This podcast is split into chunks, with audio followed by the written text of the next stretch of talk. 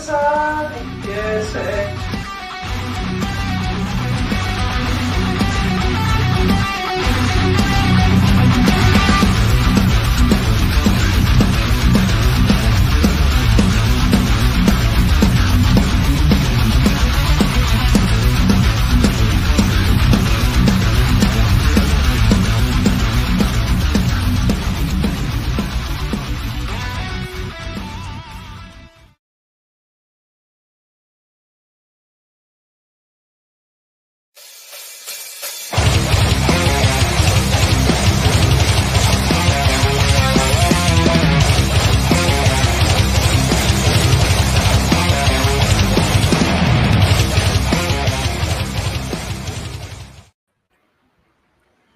todos, buenas noches y bienvenidos a la Navaja de Hitchens, donde, como ya lo saben, cada semana vamos a eh, poner en evidencia o refutar todo aquello que la gente suele afirmar sin evidencia.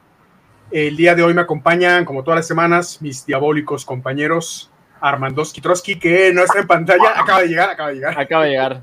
Aparecí. Y eh, el arjona de este problema llamado la navaja de Hitchens.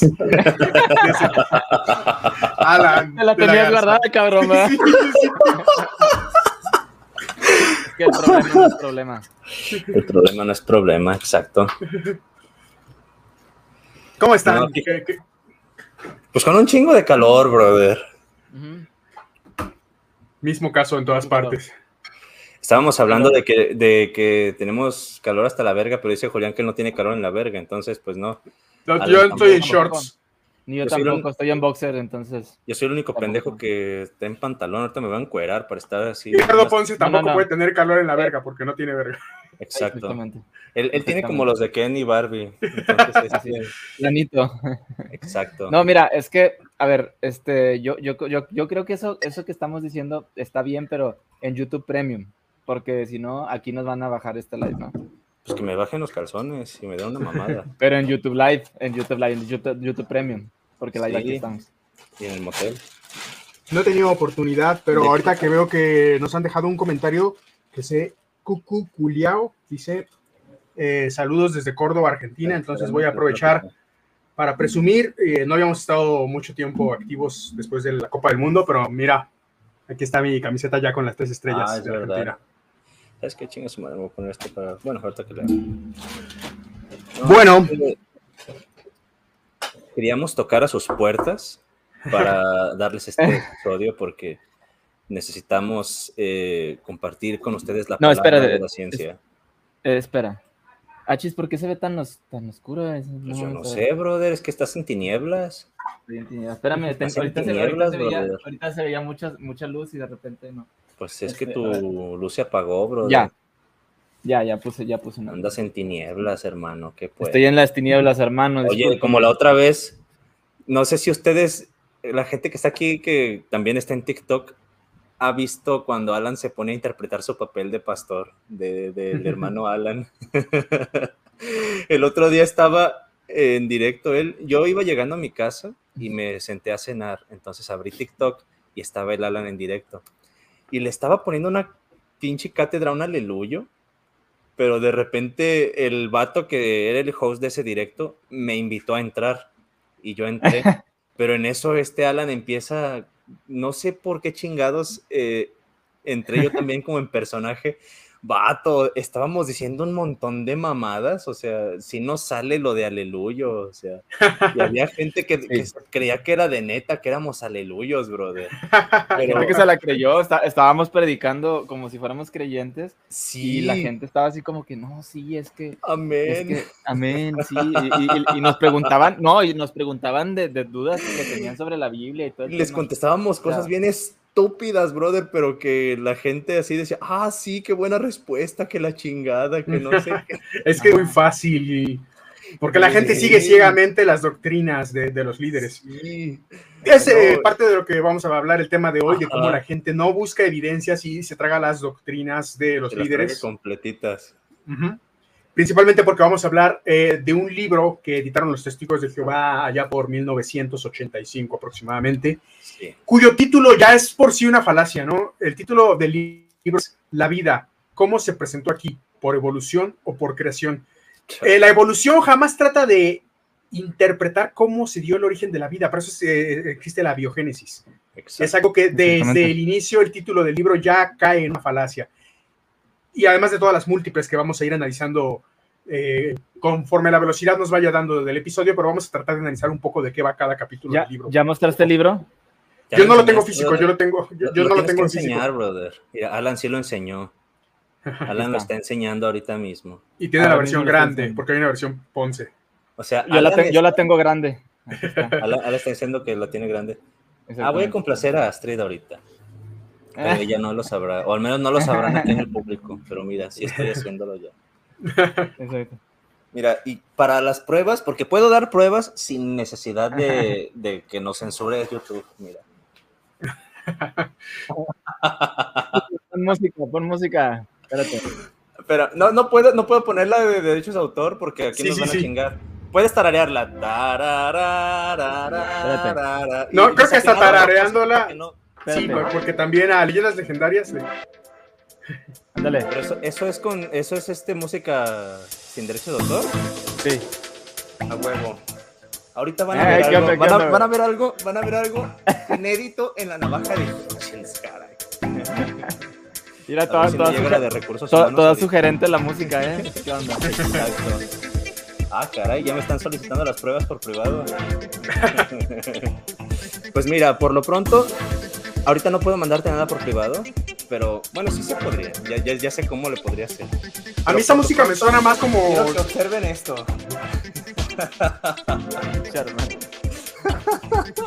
Eso solo lo tienen aquí en la navaja de Hitchens, en exclusiva. Podría continuar, pero no creo que sea tan apropiado hacer lo que sigue. Bueno, ya. Esa música me suena más como de los 100 mejores goles de Cristiano Ronaldo o algo así. Algo así. No, es que de hecho, mira, ahorita, güey, se siente fresco. Es que con este calor, la verdad, está insoportable la situación, pero sí. Ajá.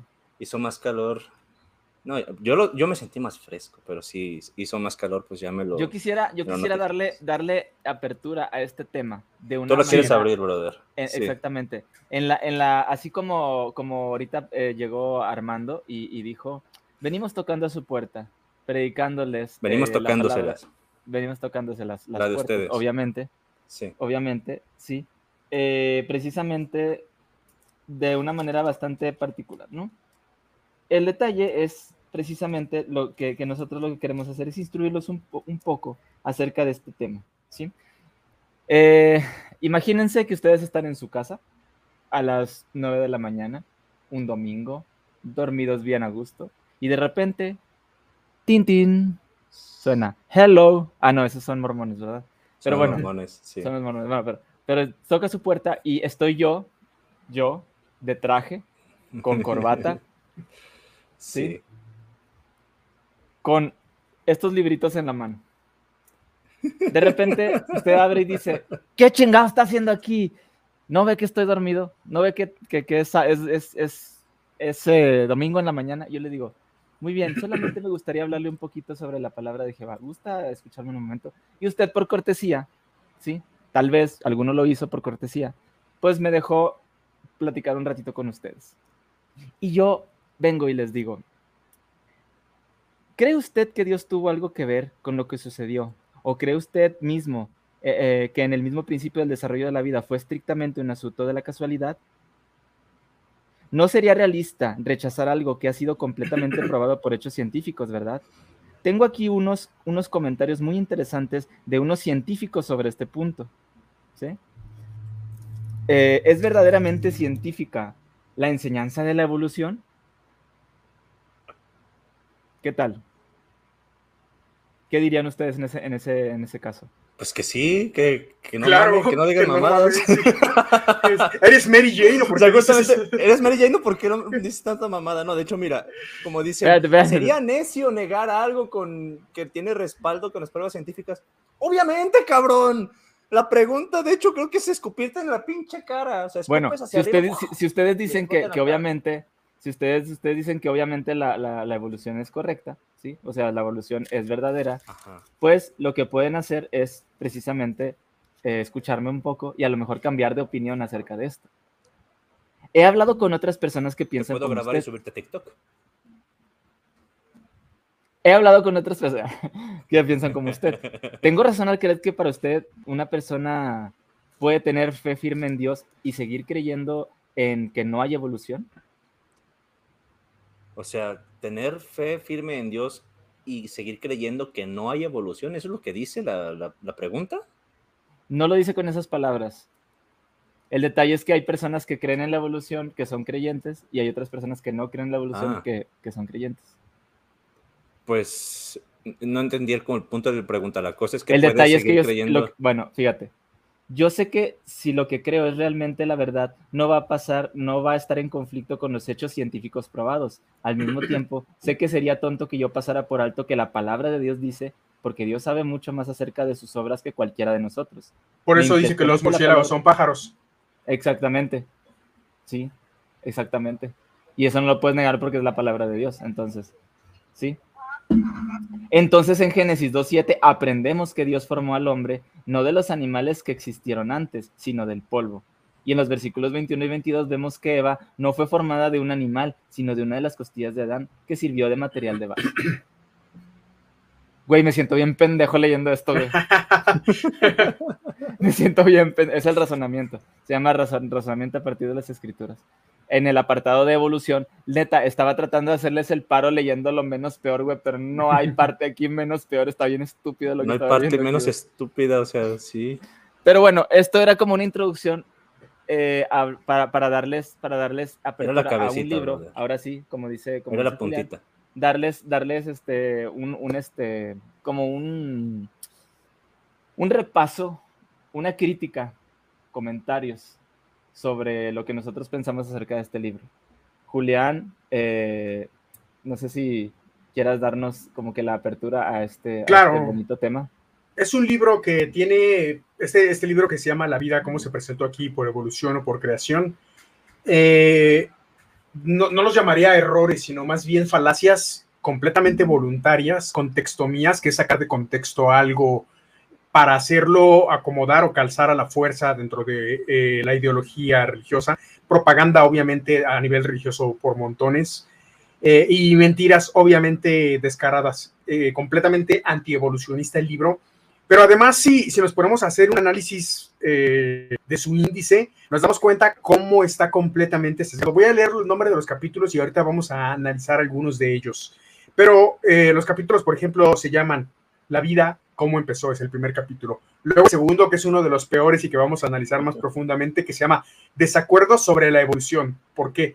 Eh, en este capítulo que vamos a ahondar más profundamente en unos minutos, tratan de hacer ver que los desacuerdos sobre la evolución es porque los científicos no se ponen de acuerdo si existió o no existió la evolución y que se atacan entre ellos y que gracias a ese supuesto ataque entre ellos la teoría de la evolución se está desmoronando. Es esta famosa ideología de es que es solo una teoría. Cuando en realidad sí existen acuerdos, eh, eh, perdón, desacuerdos sobre la evolución, pero los desacuerdos es cómo se realizaron algunos procesos a nivel evolutivo, no sobre si sucedió o no sucedió. La evolución Exacto. es considerada científicamente un hecho probado y no probado únicamente por fósiles, por huesos o porque a alguien se le ocurrió. Cuando hablamos de que es una teoría, esta teoría no es una hipótesis, no es una idea aventurada como las teorías de Facebook. Es un marco de trabajo estructurado con evidencias bastante sustentables que se apoyan entre sí.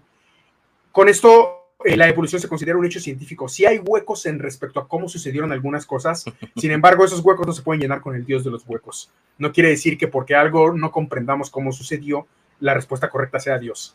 El siguiente capítulo, para que vean el nivel de mame tan religioso, es, ya vimos cómo empezó la vida supuestamente.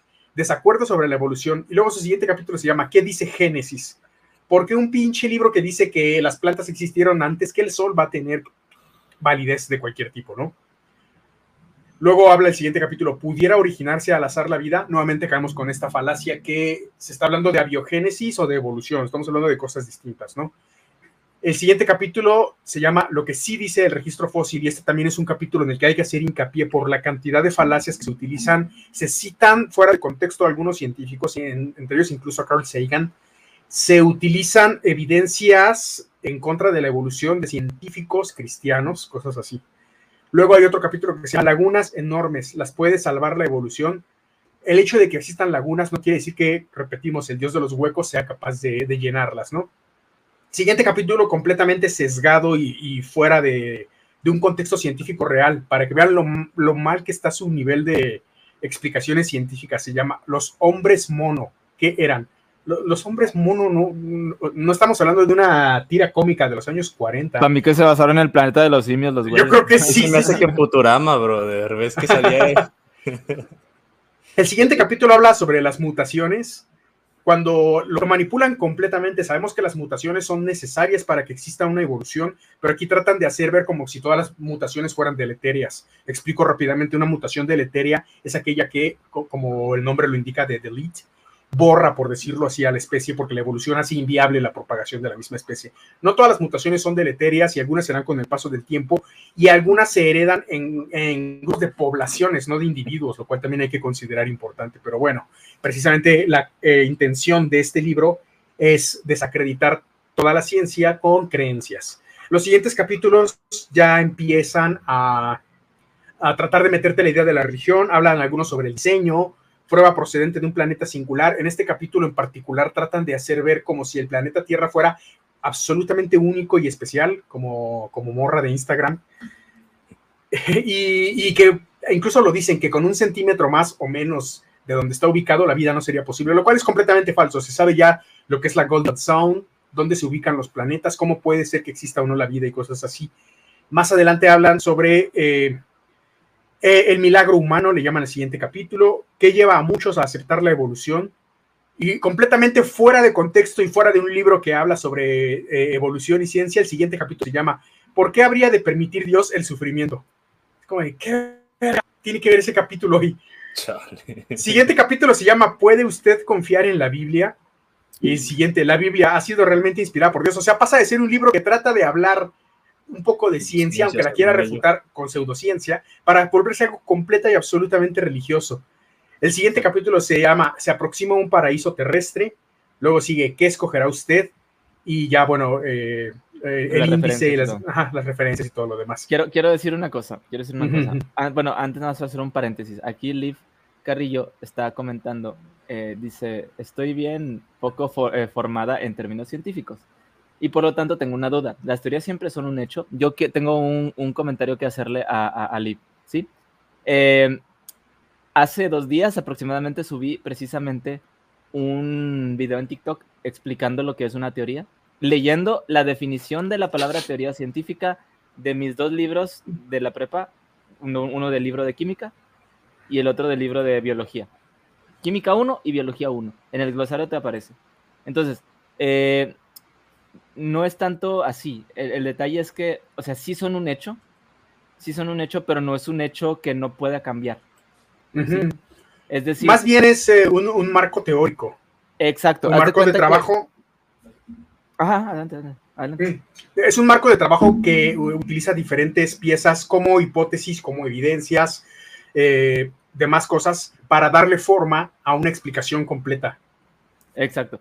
Vamos a, a plantearlo así la teoría es el último paso o la conclusión del método científico, uh -huh. por decirlo de alguna forma. O sea, se, se, parte de una idea, la hipótesis, se forma, este, o primero a lo mejor es una observación de un fenómeno natural, se trata de, de, de averiguar cómo, cómo puede funcionar, se plantea una hipótesis, una posible solución, se hace experimentación, observación, bla, bla, bla, se llega a un resultado y ese resultado se revisa. Después pasa por, por algunas revisiones que se llaman peer review o revisión por pares, las uh -huh. cuales van a, que, que esto, estos grupos, esta revisión por pares son grupos eh, aislados entre sí.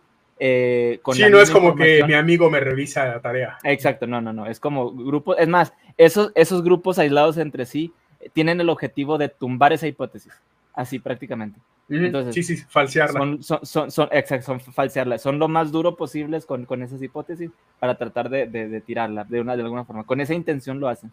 Pero imagínate que cuando lo hacen con esa intención, de repente resulta que sí era como se planteó. Ahí, a partir de ese momento, si todos llegan a la misma conclusión, esta, estoy resumiendo mucho, ¿eh? no es tampoco uh -huh. tan así.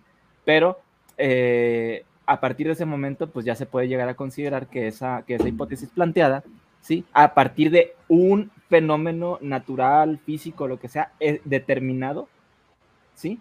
Pasa a ser de hipótesis a teoría. Entonces, si quieren, si quieres, si quieren revisar eso, es como que nada más hay que ver cuáles son los componentes o los pasos del método científico y más o menos este, revisar un poquito eh, cómo, cómo, se va, cómo se va formando toda esta, toda esta, este estudio, como les dije, de, de, algo en específico y cómo se va comprobando y cómo ya pasa a ser una teoría científica. La teoría científica es que desgraciadamente está muy maltratada la palabra teoría por el, por el vulgo común, o sea, el, el, el, el, lenguaje común, que dice, ah, es que yo tengo la teoría de que si yo tiro una piedra al, al agua va a salir una ranita, ¿no? O sea, eso, eso no es, eso no es este, una teoría como tal es como, es como una suposición en, en, el, en la jerga popular, es una suposición, pero en, el idioma científico, ¿sí? Por eso existe la semántica, ¿sí? En, este, en, el, en la jerga científica o en el idioma científico, teoría sería, sería algo que ya está comprobado, ya está revisado, ya fue aceptado, incluso ya este, puede ser aplicado como, como herramienta de trabajo, por decirlo de alguna forma. Claro. Entonces, eso es más que nada así.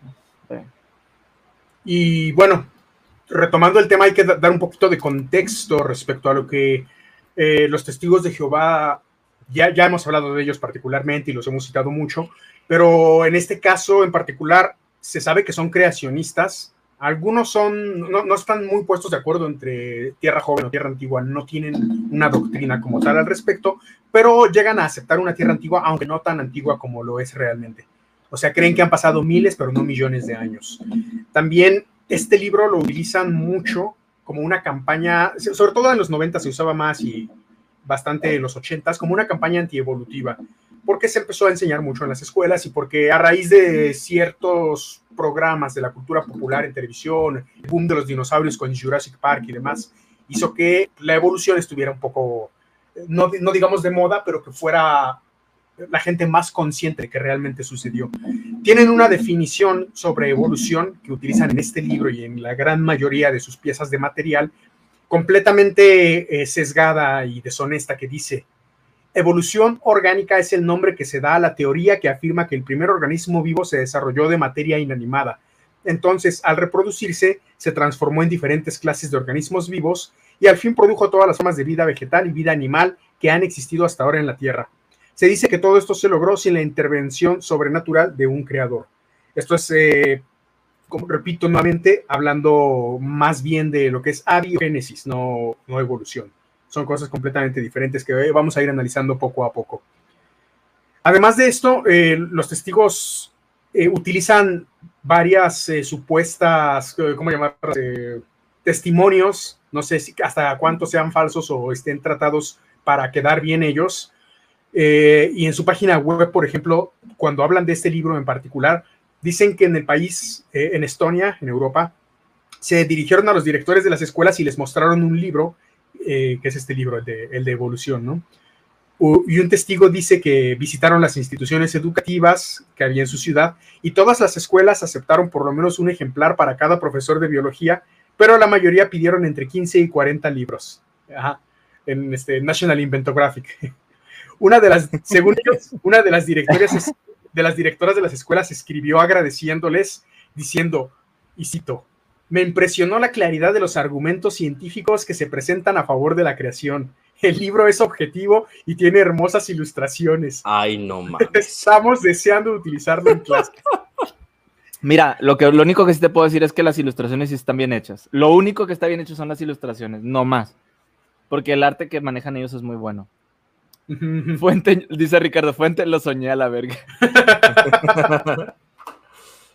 güey, güey, eh, entonces, o sea, realmente, realmente es, eso no, eso no pudo haber pasado jamás en la vida. A menos que fuera una, no, sé, la, la, la, la, directora fuera testiga de Jehová, ¿no? Estuviera de acuerdo con ellos. No, claro. No se me, no se me ocurre otra. y, y bueno, Continuando un poco con el análisis del libro, como les mencionaba, está dividido prácticamente en dos partes. En la primera, trata de mostrar a la evolución como si estuviera llena de problemas, como si sus argumentos se derrumbaran, eh, y cada uno de estos golpes que trata de dar, los trata de reafirmar, o trata de reafirmar su punto de vista más bien, con creacionismo, siempre con creacionismo, como si fuera verdad. Y la segunda parte del libro ya pierde totalmente el sentido de hablar de evolución, creación y demás, y hablar de de Dios, de si existe, si hay que adorarlo, cosas así. un, un, fragmento que quiero leer del libro separado es, no debe sorprenderse de que la teoría de evolución está tan extendida en los tiempos modernos a pesar de la evidencia en contra de esta. Quisiera ver esa evidencia en contra. Bueno, eh, hay, que, hay, que, hay, que, hay que decir una cosa. Este libro fue impreso en 1985. En 1985 todavía no estaba tan generalizada eh, el, conocimiento científico al, a, la, población y era fácil hasta cierto punto la accesibilidad. Entonces era fácil engañar a la gente con estas pendejadas porque creen que los testigos de Jehová ya no hablan de esto. Porque creen que ya no están vigentes estos tipos de libros. Porque se atreven a hacer estas cosas y los le hacen lo que estamos haciendo, exactamente. Les hacen lo que les estamos haciendo. Nada más que casi nadie se acuerda de estos libros. Continúa el, eh, el, libro diciendo en este párrafo, el mensaje real de esta creencia, llamando a la evolución creencia, es que no hay ningún Dios y que es innecesario. ¿De dónde se origina semejante mentira monumental? Jesús identificó la fuente cuando dijo, el diablo es un mentiroso y el padre de la mentira. Parece que estoy escuchando al puto de López Obrador con este tipo de discurso. Satanás el diablo. Ah, Oye, quería, quería, quería comentar este, un, un, comentario de Chili que, que, está por aquí. Chili, saludos, bro. Eh, dice, o sea que los, los testigos de Jehová piensan que la Tierra data de menos de 2000 años. No. Los testigos de Jehová creen que la Tierra data de aproximadamente 7000, ¿no? 7000 años. 7000, 6000 años, sí, pero obviamente no los millones de años. No, exactamente. Gracias. Ya es todo. Eh, el libro, como podemos ver, trata de mostrar básicamente que la evolución, eh, la teoría de la evolución es obra de Satanás. Así como me, recordó ese capítulo de Los Simpsons donde Darwin está besándose con el diablo. Que hacen un juicio contra Lisa precisamente contra la evolución. Y hojeando el libro se van a encontrar montones de ilustraciones porque quiere ser llamativo a nivel visual. Trata de no meterse mucho eh, en teorías verdaderas o en análisis científicos reales. Entonces, lo disfraza con dibujitos y con pequeñas citas eh, debajo del, margen de los dibujos para tratar de, de reiterar su punto, ¿no? Ponen, por ejemplo, cosas como la evidencia científica primaria es lastimosamente una pequeña serie de huesos. Y otra que dice, ¿por qué sobreviven aún los monos y simios inferiores? ¿Por qué no sobrevive un solo hombre mono superior? es la super clásica falacia de por qué sigue existiendo el mono, ¿no? Sí. Hay, una, hay un video que hizo esta Roxana Kramer recientemente, que de hecho se lo recomiendo mucho, este, donde explica esta clase de cosas. Eh, que la gente sigue insistiendo actualmente en que si la evolución eh, produjo la diversidad de las especies, porque sigue habiendo monos? Es como decir, ¿por qué existen tus primos si es que venimos de tu abuelo? O sea, es un Y ese, este, esa ilustración de los primos y los abuelos me parece bastante buena como recurso didáctico para enseñarles a las personas, porque el negacionismo muchas veces proviene de que no entendieron bien los conceptos más elementales, los conceptos. Exacto, podríamos utilizar también el por qué existen todavía pendejos y ya hay escuelas. Exacto. Exactamente. Exactamente. A ver, eh, yo, yo la verdad, yo la verdad, eh, no, no, te digo, a mí, a mí no me extraña que existieran ese tipo de libros, porque los estudios de Jehová no eran los únicos que hacían esto. O sea, estamos hablando de que, de que los católicos, los protestantes daban sus discursos y precisamente estas ideas, estas ideas de, por ejemplo, el, el hombre mono. Es lo mismo que dice el pendejo de Alducin, Armando. Y lo dice al día de hoy, lo dice al día de hoy, bro. O sea, el, el, detalle es, el detalle es que el detalle es que este tipo de discursos vienen, vienen arrastrándose desde hace mucho y todas estas, eh, fíjate que, que, a veces, hace rato estaba en un live y, decía una persona, es que ustedes qué les afecta, y a cada rato nos lo dicen, ¿eh? A ustedes qué les afecta que nosotros queramos y que no sé qué, digo, güey, estamos en pleno pinche 2023 y todavía hay gente por culpa de sus pastores de mierda y creen que. Vete a la chingada, no está bien, güey, no está bien no está bien que pensemos de que es que de un mono no pueden hacer un ser humano, güey, porque eso es desinformación, güey. Y en sí la, ignorancia afecta de muchas formas, desde el simple hecho de que exista gente ignorante que te rompe las pelotas por las cosas que dicen en redes sociales, hasta el simple hecho de que permiten que la religión les permee tanto en la vida que votan por Morena porque se los dijeron en la luz del mundo, por ejemplo. Y eso ya afecta a toda la población, no nada más eh, es una cuestión de, es que qué daño le hace, sí, es, es mucho el daño que hace la ignorancia y es mucho el que hace la religión como una institución establecida que no busca ayudar como ellos pretenden hacer ver, sino que lo que busca es control y cómo consiguen el control de la población manteniendo a la población estúpida. Exactamente. Exactamente. Y, y fíjate, por ahí alguien me decía, me decía, este, obviamente no voy a decir nombres ni nada, pero me, me- me dijo una cosa bien curiosa que, que a mí me parece que es bastante, bastante fuerte e interesante. Me decía, es que yo veo tu contenido y me cuesta, me cuesta eso que tú, que tú dices y que tú enseñas de que hay que pensar por nuestra cuenta. Es muy difícil para mí pensar por nuestra cuenta. Si, si ya hay alguien que te dice cómo hacer las cosas. ¿sí? O sea, ya a mucha gente la tienen acostumbrada a pensar de una manera, de una forma en las cuales ellos no tienen que hacer esfuerzo. Tú haces esto, Claro. tú no hagas esto. Tú te debes vestir así, no te debes vestir así. Tú debes decir estas palabras, no debes decir estas palabras. O sea, es más fácil seguir instrucciones que hacerlas o que, o que razonarlas. O que pensar en que hacer general. que hacer ese esfuerzo mental de decir, ¿sabes qué? Voy a, voy a, voy a pensar y voy a, voy a razonar por mi cuenta qué es lo que mejor me conviene a mí. ¿Esto que estoy haciendo está correcto? ¿Tiene respaldo? ¿Tiene razones lógicas suficientes para yo estarlas haciendo? ¿O para, o para yo estarlas creyendo? Bueno, ya eso sería cuestión pues de hacerse un autoanálisis y pues pensar, pensar, es todo. Y, y- y eso no los acostumbraron los pastores ni nada. Eh, entonces, yo considero que, considero que, que fuera de todo esto, eh, ta- estamos hablando que esto es un libro viejo que dice mafufadas pa- para aventar para arriba. El detalle es que estas mafufadas, aunque ya no las dicen, yo creo que hasta cierto punto los testigos de Jehová han sido más inteligentes que muchos protestantes al ya no hablar de estas estupideces. ¿sí? Han sido más inteligentes porque saben que la están cagando. A- ellos mismos han de haber visto este libro y dijeron, qué chingadera se nos ocurrió en ese momento, chingada madre. Por eso ya ni lo mencionan y sacan libros nuevos y nuevos y nuevos para tratar de, de- de- de- de enterrar los antiguos. Ah, Porque hay muchos libros, hay muchos libros de los testigos de Jehová antiguos que dices, güey, los funan, pero en, pero en serio. O sea, son funables así a más no poder. O sea, pero ¿qué hacen? Sacan libro tras libro. Cada asamblea sacan un mendigo librito. Casi, casi. O cada año mínimo sacan de Sí, uno sí, a sí. dos libros nuevos. Sí, sí, sí. Así. Entonces, Quiero por eso. Ajá, leer un comentario de Azrael Luchador muy importante. Eh, De esto hablé en mi blog, que pueden buscarlo en el quinto jinete.medium.com. Pero es una de las formas más sencillas de poder datar la Tierra y por ende también hacer una, una regresión lineal para datar en la Tierra. Eh, la vida media del uranio 238 es de 4.5 mil, mi- o sea, 4,5 mil millones de años.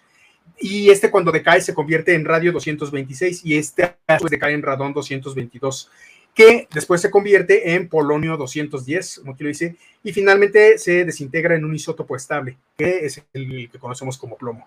Con esto sabemos que la existencia misma del plomo, con el que se hacen soldaditos en el pasado y que se incluía en las pinturas que dejó pendeja mucha gente en los años 70 y 60, eh, eh, elemento como tal, el plomo, refuta el mito creacionista. Esto de las personas que se hacían pendejas en los 70 lo pueden ver en la segunda temporada de Cosmos, primera temporada con Neil deGrasse Tyson, en el que se habla en un episodio de cómo el plomo se utilizaba tanto en tantas cosas que causaba problemas mentales en la gente. Y hay una hipótesis. Quedaban que por ahí- sí, sí, sí. Pero hay una hipótesis interesante que dijo alguna vez eh, José Antonio Badía en Leyendas Legendarias. Le preguntó, creo que fue Lolo o Borre, no me acuerdo. de- así de, oye, güey, ¿por qué hay este, tantos asesinos seriales en los 70s y 80s? Y le dijo, es que una hipótesis es que como antes se usaba plomo, afectó las capacidades mentales de las personas en cierta generación. Y por eso es que hay un pico de asesinos seriales en Estados Unidos en esa época, porque se utilizaba el plomo en muchas cosas, en cubiertos, en la pintura de casas, cosas así, hasta en juguetes. Es, es hipótesis, no hay algo que sustente completamente, pero suena hasta cierto punto un poco lógico. Entonces, eh, me gustaría, para que continuemos con el tema, hablar un poco de estos primeros ocho capítulos del libro. Eh, muy por encima, digo, no vamos a leer todos los capítulos ni todas las falacias que vienen. Nada más me gustaría ahondar un poco en el capítulo 2, pero más o menos explicar de qué se tratan, como ven. Sí, sí, sí, sí. Vamos, Ah. vamos, vamos. El primer capítulo, que se llama La vida, cómo empezó, Es eh, a forma de introducción únicamente, no tiene realmente información que nos sea útil más allá de estas falacias y creencias. Y trata al creacionismo como una ciencia. Trata de demostrar también que la evolución no es científica según ellos, porque nadie puede, y cito, realmente decir lo que ocurrió en el pasado. Así tal cual son sus palabras. Nadie puede realmente decir lo que ocurrió en el pasado. Pero ellos se basan en un libro donde los animales hablaban, donde la tierra se detenía y cosas así, que ocurrió en el pasado completamente como si fuera este libro, la Biblia, realmente un argumento sólido de lo que sucedió en el pasado, con lleno de magia, mitología, criaturas que no existen, muertos vivientes y cosas así. Entonces es completamente deshonesta la forma en que tratan la evolución diciendo ellos que nadie puede realmente decir lo que ocurrió en el pasado cuando ellos lo tratan de hacer de una de las peores formas posibles. El siguiente capítulo, es el, capítulo 2, uno de los de las piedras angulares como tal del libro y que es donde trata de sustentar todo, es este donde dice que la evolución está bajo ataque. Quiero leer algunos párrafos rápidamente. Eh, dice, por ejemplo, los apoyadores de la teoría de la evolución creen que esta es ahora un hecho establecido.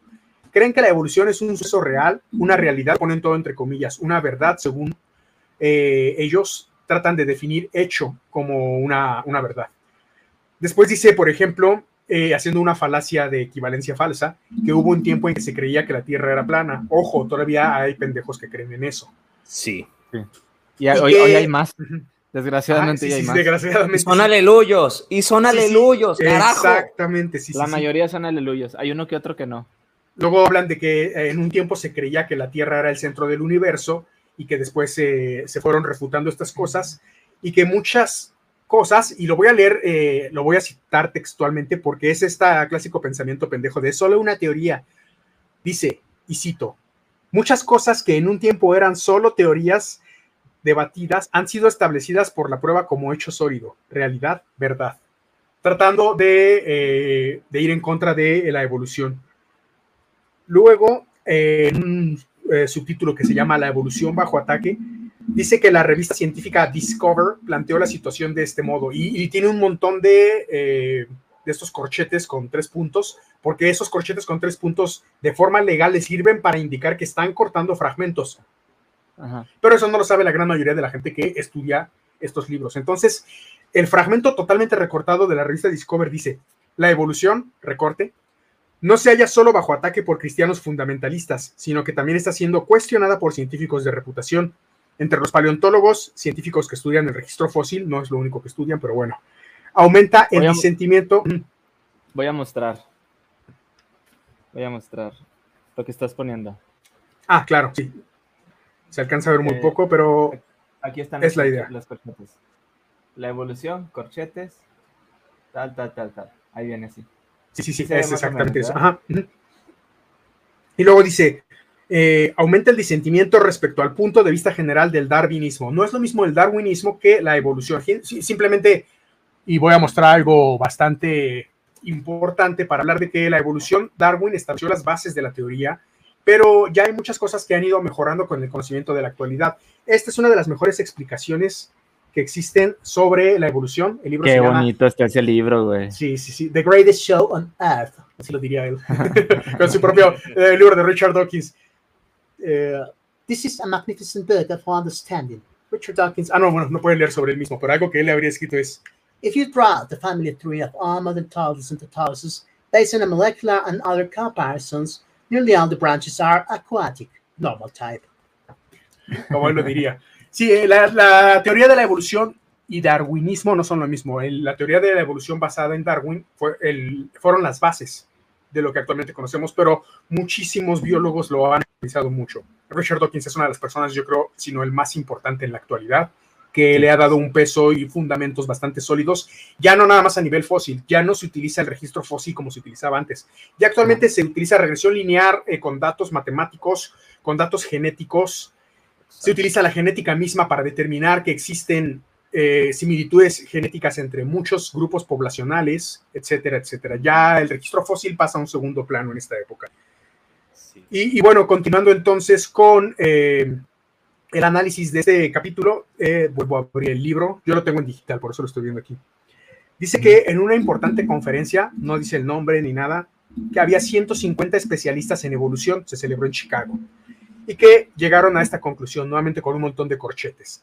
La evolución está experimentando su más amplia y más profunda revolución en casi 50 años. Ojo que revolución no quiere decir que los grupos de científicos estén en contra de la teoría, sino que se están modificando eh, partes importantes de cómo se puede llegar a establecer qué fue realmente lo que dio origen a una evolución, cómo se sabe que los genes interactuaron, el, el pool genético y demás cosas que analizaremos más adelante.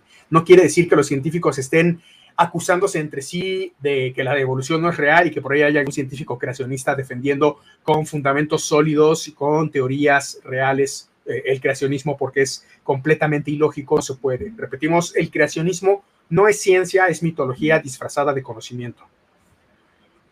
Y continúa citando paleontólogos como a Niles Eldridge, eh, que dice que la duda ha penetrado en la previa certidumbre cómoda y satisfecha que en los últimos 20 años exhibió la biología evolucionista y que ha encendido pasiones. Obviamente, este comentario se refería a lo que estoy mencionando, no que los científicos cuestionen la evolución en sí, sino que se cuestionaba los mecanismos evolutivos que originalmente se propusieron con las teorías de Darwin.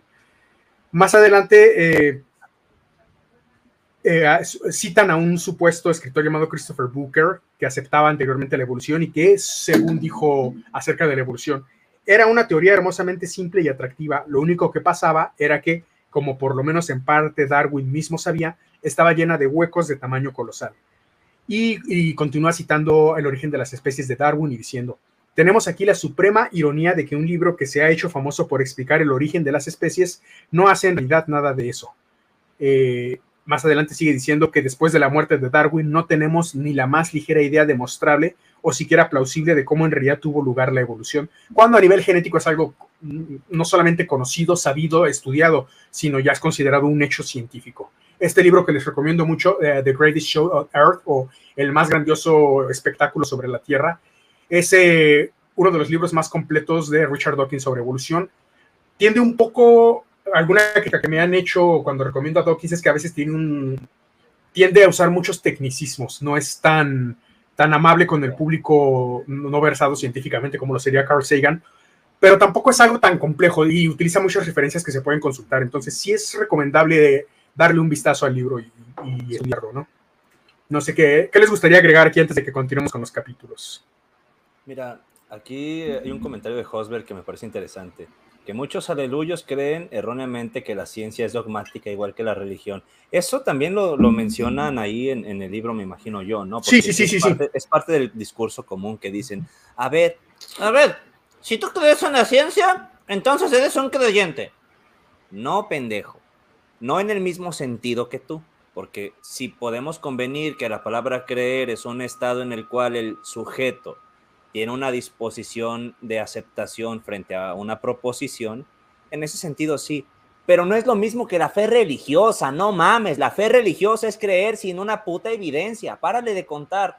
En cambio, si se trata de la aceptación de una proposición que tiene suficiente solidez, que tiene fundamentos, que tiene evidencias, no es ni de lejos algo parecido a la pinche fe religiosa. Eso se llama falacia del equívoco. No saben manejar las palabras que son polisémicas, es decir, que tienen múltiples significados. Eso es importante también. Continuamos entonces con el capítulo 3. Esto es un, capítulo completamente de risa, ¿no? Porque tras tratar de explicar el creacionismo con supuestas bases científicas y tratar de pegarle a la evolución eh, como si fuera algo falaz y no fuera científico. Su siguiente capítulo se llama ¿Qué dice Génesis? O sea, inmediatamente apelar a un libro de mitología, eh, un libro donde una víbora platica con una señora. eso es lo que, eh, lo que utilizan ya como, como fuente. Un libro así, tal cual. Un libro donde una víbora platica con una señora, así lo diría Carlos Vallarta. Sí, es un, es un mito fundacional y es algo que también yo hago mucho hincapié últimamente Aleluyos, si estudiaran las ciencias bíblicas no dirían tanta pendejada, porque ustedes entenderían que estos relatos no se tienen que leer como si de verdad hubieran pasado, era un mito fundacional común en esa clase de civilizaciones. Génesis recoge muchas de las tradiciones que eran comunes en esos pueblos. tenías las tradiciones de Sumer, de los acadios, de Babilonia, y cuando se compilan estos libros en el tiempo post-exílico, o en el tiempo del exilio más bien, estaban ahí ya conviviendo todos estos relatos, pero no es que de verdad hayan pasado, caray. Eso de los mitos fundacionales que mencionas es muy importante también eh, tocar el tema. Algún día yo creo que sería bueno hacer un episodio sobre cómo se, tocarlo. cómo se establecen. Joseph Campbell lo hace muy bien en El héroe de las mil caras y las máscaras de Dios. Y también en La rama dorada, no recuerdo el nombre del actor, del, del- ¿La del lluvia autor, eh, La rama dorada, es Fraser algo. Eh, especifica cómo eh, este tipo de mitos dan forma al conocimiento, también a la religión. Y en Sapiens también lo hace eh, Harari, diciendo que Sí. estos mitos sirven para unificar pueblos, para unificar ideologías y para explicar cosas que no se sabían en su momento. Pero no quiere decir, como dice, que sean reales, ¿no? Eh, por ejemplo, en este capítulo del libro Los Testigos de Jehová dicen que eh, los días de la creación en Génesis no son días de 24 horas como otros grupos fundamentalistas cristianos lo creen, sino que pueden ser días sin saber exactamente de cuánto que podrían durar milenios. Aunque algunos testigos eh, menos versados, y ya es bastante decir, sostienen incluso Sí. que el dinosaurio convivió con el hombre o cosas así. ¿Sabes qué? Esto de los días que convenientemente son periodos de tiempo muy largos, me suena a un hechicero lo hizo. Ajá, sí, sí, Sí. como en los Simpson, Es que es exactamente. así, es así. Porque no dan además. Ajá. un, un periodo exacto. Y por ahí sí hay como algunos intentos dentro de la secta de los testigos de Jehová de explicar algunas cosas, profecías, sobre todo con números y asignar que un milenio era un día y cosas así para hacer cuadrar, pero nuevamente es, es numerología, es intentar de explicar con magia eh, cosas que, que no son. Y, esto lo utilizan mucho para las profecías, como esto de, de 1914, no sé si lo recuerdes, Alan, que decían que fue el año en el que se arrojó al Sí. diablo a la tierra y por eso sucedió la Primera Guerra Mundial. Sí. Exactamente. Y que fue entronizado Jesucristo también. Ah, que él- sí, sí, que él fue el que lanzó al diablo a la tierra y por eso pasó la Primera Guerra Mundial. Exactamente. Sí. O sea, Jesús, Jesús, según los testigos de Jehová, Jesús, Jesús empieza a reinar en el cielo desde 1914, arrojan a, a Satanás a, a la tierra y por eso empiezan todas esta serie de, de- de sucesos y eventos que, que anuncian el fin de los tiempos. Los últimos tiempos. Que además, estadísticamente hablando, el siglo XX sí presentó guerras importantes como las dos guerras mundiales, pero no es el siglo más bélico de la historia de la humanidad, ni siquiera. No, no, y, o sea, me, me- me parece bien gracioso porque, porque para los testigos de Jehová tenía mucho sentido y, y estaba genial hasta cierto punto que estaba teniendo como una, una respuesta bastante directa a lo que ellos creían y a lo que ellos anunciaban. Porque, de hecho, los testigos de Jehová, en, en que, que- que no me acuerdo qué este, eh, qué publicación decía, anunciando el reino de Dios, ¿no te acuerdas? Sí, sí, sí. Sí. Era la atalaya, ¿no? Anunci- ah, Así se llama, la atalaya, Es- es anunciando el reino Atalaya, de Dios. a- Atalaya, ah, pues son las Atalayas, es cierto. Bueno, Claro, claro. Se me apagó la, se me apagó la cámara. Bueno, ahí va, ahí va. Este, el punto es que de- de- decía, anunciando el reino de Dios. ¿Por qué? Porque ellos, pues su, su tarea precisamente es anunciar el reino de Dios, es anunciar el, el- que, que había en el Armagedón, que tal y cual cosa, y así. Entonces, para ellos es, es de vital importancia el hecho de enseñar precisamente sobre esta, sobre esta última, eh, la, la, eh, el, el día del, del juicio, ¿no? El día, ellos no le llaman el juicio, le llaman el Armagedón. Este, y, y se refiere mucho a esta guerra como los últimos días y tal y cual. Entonces, para ellos estaba de que, wow, tiene bastante, tiene bastante sentido que las guerras mundiales y le entre, eh, este, ¿cómo se le dice? Eh, el, el- el, eh, el establecimiento del reino de, Jes- de Je- Jesucristo en los cielos, la- el, el- el- el- cuando el diablo fue, el Satanás el diablo fue arrojado a la tierra y todo esto. Satanás y empezaron diablo. a anunciar ahora sí, ya estamos en los últimos días, ya estamos en los últimos días y iban, predicaban casa por casa y en las calles por todos lados, estamos en los últimos días. Predijeron Jehová como Dios y cuatro- Satanás el diablo. Jehová Dios y Satanás el diablo, sí, hacen, hacen ese, ese tipo de- de- de, Sí. de puntualización. Entonces, resulta que creo que fueron como tres veces que, que anunciaron el, el- el- el fin del mundo, el Armagedón. Sí, y los nunca 70, les, sí. ajá, en los 70 y más adelante, ¿no? Resulta que pues nunca les, nunca les, nunca le atinaron, nunca le atinaron y ahorita para ya no, haya- para ya no fallarle, como ya se los he dicho antes, pero pues aprovechando que estamos hablando de los testigos de Jehová, ellos ahora se refieren como estamos en el final de los últimos días. Ah, final del final es como esas películas de Rápido y Furioso parte Rápido y Furioso 9 parte 1, y luego Rápido y Furioso 9 parte 2. o- Ajá, ándale. Y es como que estamos al final del final, del, del final de los últimos días, de la parte final de los últimos del Armagedón. Haz de cuenta. Así van a estar, porque ya, ya no saben ni cómo acomodarle para ya no quedar como pendejos, sinceramente. Este comentario de Apolo eh, Nix es muy interesante. Dice que algún creyente le dijo que la historia de Génesis dice que la serpiente se empezó a arrastrar después de dar el fruto a Eva y Adán como un castigo porque antes tenía patas. Ah, sí. Y sí, sí, es algo que he escuchado entre algunas personas creyentes. Eh, no solamente Incluso en el catolicismo me lo enseñaron a mí, ¿eh? En no películas solamente católicas intentan, enseñan eso. sí, sí, sí, relacionarlo con la evolución, sino que con este tipo de pensamiento todavía se atreven a querer refutar la evolución. No, ahí- ahí te va. Se escupen en el rostro muchas veces. Es que son una teoría. Ellos cuando dicen es solo una teoría pasan por alto algo importante que ya, me- ya se ha mencionado aquí, que la palabra teoría en ciencias no es algo sin fundamentos, sino que Ujú. por el contrario es el nivel más alto que una explicación puede tener. Una teoría científica es una explicación razonada y probada sobre algún hecho que se observa en, el mundo, ¿no? en la naturaleza. Aquí la cuestión es que ellos apelan a este mal uso de los términos polisémicos, una vez más, Sí. y ellos pretenden que la evolución es algo que se cree por fe religiosa, sin tener evidencias. Entonces, este resulta ser que para ellos, de alguna manera, queda claro y están ahí eh, comentándolo de manera tácita. Es poco útil la fe. Y cuando alguien que es aleluyo viene y te dice que el ateo tiene fe también, está escupiéndose en el rostro porque está diciendo que la fe es inútil o es poco útil al momento de conocer la realidad. Nada más que ellos quieren decirte, tú también, para que veas que no nomás yo estoy mal, tú también estás en lo mismo. Pero se supone que la fe es una virtud para ti, carajo. Entonces, tú creyéndote todas estas mamadas de que lo de Génesis de verdad pasó, vienes a decirme que necesitas evidencia para asumir que la evolución es correcta, que además hay evidencia, tú no la entiendes, se debe a tu falta de competencia.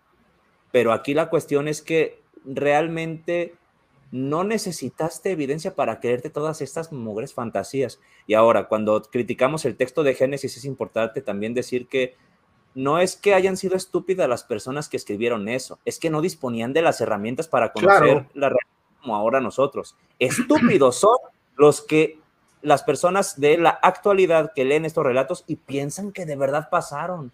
Güey, las personas de, de aquellas épocas no tenían la culpa de, de no conocer el mundo o de, o de ser ignorantes en ciertas cosas. Las personas de la actualidad no tienen ninguna jodida excusa para que con lo que se sabe sigan pretendiendo que estas mamadas realmente pasaron. Es una estupidez. Claro, sí, sí.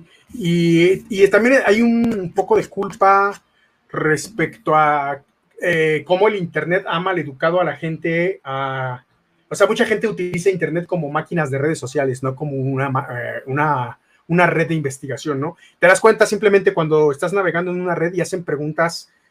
No quiero decir que sean las preguntas pendejas, sino que es pendejo el utilizar Instagram, por ejemplo, para preguntar algo que lo puedes buscar en Google no sé, y algo tan básico como que alguien pone la recomendación de un restaurante y alguien pregunta, ubicación, así de, güey, busca el nombre del restaurante, para eso existe Google Maps. O sea, ¿por qué preguntas en Instagram a cualquier desconocido pendejo? Sobre todo vas a confiar en lo que te diga cualquier desconocido pendejo. Si yo le pongo ahí que la ubicación está en Atizapán y es un restaurante de Polanco, va a ir el pendejo ahí a Atizapán a buscar el restaurante. Pues, existiendo tan fácil como buscarlo en Google, Google Maps o algo así. Eh, ¿Por qué buscar fuentes de información en redes sociales de inicio? Pero eso ya es tema aparte que haremos algún día sobre, sobre la, eh, como diría Ricardo Farri, de putas redes sociales de mierda. Haz de cuenta. Eh, el siguiente capítulo, el siguiente capítulo, ya que retomamos esto del libro de los testigos de Jehová, el cuarto, se, se titula ¿Pudiera originarse al azar la vida? y utiliza argumentos de probabilidad usuales contra la abiogénesis, no contra la evolución. Después hacen parecer que la teoría de la evolución simplemente es algo que depende de una teoría de abiogénesis para poderse completar, cuando son cosas diferentes, ya lo explicamos. Citan, por ejemplo, la evolución desde el espacio de Heil y anexan un cuadro de probabilidades de impacto. Los argumentos que tienen se basan en el supuesto de que la vida, para empezar, debe requerir una célula moderna de ADN, proteínas, enzimas, etc. No se da ninguna idea sobre la evolución de la célula eh, a partir de elementos simples ni nada parecido. El siguiente capítulo como que trata de continuar con la idea del cuarto y habla, según ellos, de lo que sí dice el registro fósil y afirman que la evolución predice formas de vida simples que aparecen de forma gradual, formas simples que gradualmente cambian haciéndose complejas, muchos eslabones, lo cual ya sabemos que esto del eslabón es una de las cosas más, más torpes que siguen citándose. Más ignorantes, o sea, cuando una persona viene y te dice, muestra si tanto sabes de ciencia, muéstrame el eslabón perdido. Yo de que, dime que eres ignorante sin saber que eres ignorante. Richard Dawkins lo explica muy bien en este libro de, Evolution, eh, con algo que él le llama la horquilla. Una horquilla es uh, algo con esta forma, como una herradura, digámoslo. Él dice que si tú sitúas al final de la horquilla eh, a un jaguar, a un puma, no, no, recuerdo exactamente, pero imaginen ustedes al felino que quieran, incluso un gato doméstico, y del otro lado a un conejo, aparentemente son especies que no parecerían estar relacionadas, pero si tú vas con cada uno de ellos dando una casilla, un paso hacia atrás, eh, del conejo te vas al ancestro anterior siguiente del conejo. Y así sucesivamente todos los ancestros anteriores del conejo y lo mismo con los del gato. Ancestro anterior, ancestro anterior, ancestro anterior. Va a llegar un punto en el que ambos ancestros se encuentren con un ancestro común. Y eso va a pasar con todas las formas de vida. Incluso entre una planta y un ser humano puede llegar a suceder. Es únicamente cuestión de ir determinando qué no existe esto de los eslabones, es una forma muy estúpida en la que tratan de abordar y que tratan de atacar a la evolución. Realmente no hay eslabones perdidos entre especies, no es que un día un, un bonobo se haya convertido en Homo sapiens, no funciona así, sino que existen ancestros comunes que poco a poco han, por medio de cierto tipo de mutaciones o adaptación, dado pie a nuevas formas de vida que se han adaptado por el medio, por el clima, por la alimentación y demás. Y poco a poco estas son las que han ido subsistiendo mientras que otras se van extinguiendo. No quiere decir que como tal un día una cosa se convierta en otra. No es que un día un tiranosaurio puso un huevo de gallina, no funciona.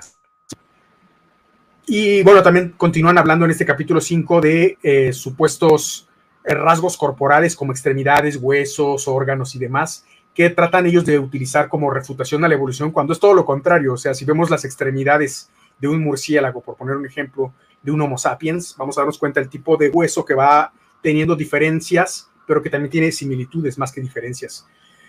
Eh, tratan de minimizar eh, y descuidar los hechos respecto a la probabilidad de fosilización de un organismo.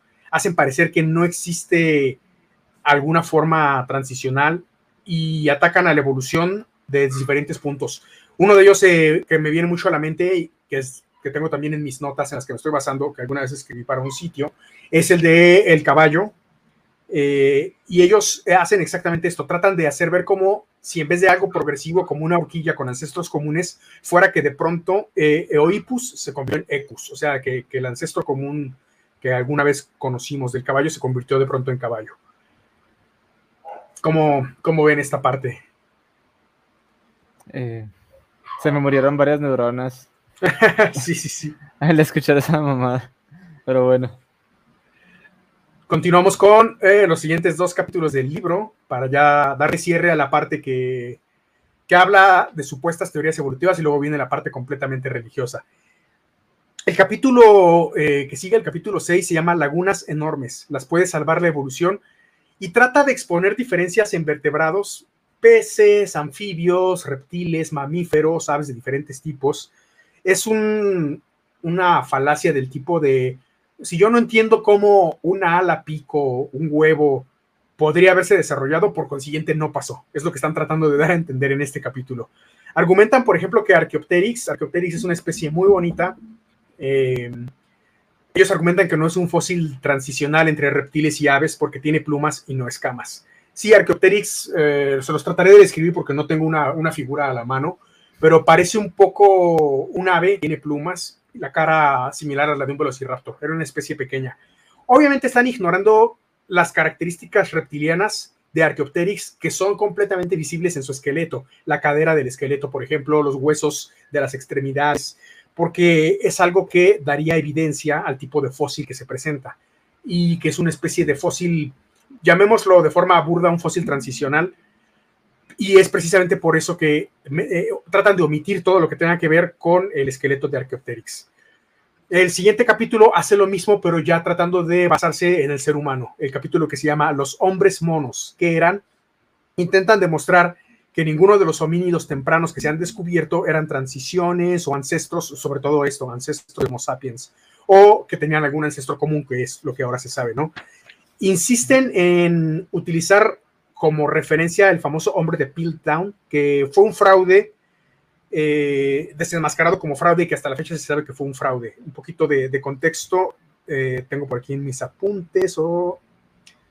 Sí, el hombre de Piltdown en 1912, un hombre llamado Charles Dawson, era aficionado, no era un profesional, informó que había encontrado un cráneo, un diente y fragmentos de una mandíbula en un pozo en el pueblo de Piltdown, en Inglaterra.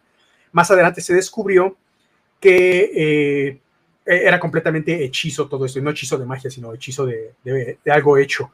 Entonces, eh, muchos grupos fundamentalistas cristianos utilizaron mucho al hombre de Piltdown como una muestra de que supuestamente la evolución se basaba en fósiles falsos, etcétera, etcétera. Eh, y los testigos de Jehová no pierden el tiempo en este eh, capítulo del libro, haciéndolo ver también así. Em, hay también diferentes formas en las representaciones de artistas sobre cráneos antiguos que no tienen tanto que ver con lo que se descubrió y lo utilizan esto como una referencia, pero al mismo tiempo ignoran tendencias que sí se pueden descubrir en el registro fósil, como el agrandamiento del cerebro entre homínidos, el cambio en los dientes, los cambios en la forma de la cara e incluso el tamaño del abdomen en homínidos antiguos es bien sabido que eh, era mayor precisamente porque requería mayor tiempo de digestión. Más adelante, eh, en la página 94 muestran un cráneo de Australopithecus, uno de chimpancé y uno de humano. Sin embargo, el cráneo que dibujan del chimpancé no está hecho de forma precisa porque no le ponen los dientes de forma correcta, tratan de, hacerlo ver distinto. Y tratan eh, con lo que... ¿En qué página vas? Eh, esto fue en la página 94, no sé si quieres checarla ahí para... Es que te me, adelantaste un poquito, es que ya ah, no vi dónde, dónde fuiste. Sí, ya, ya, ya, ya voy por ahí. Okay. Vale, vale, vale. ¿Ya, tienes ahí la imagen de la 94? Eh, sí, ya, los cráneos. Ok, ok. Exactamente esa. esta, miren, para que vean.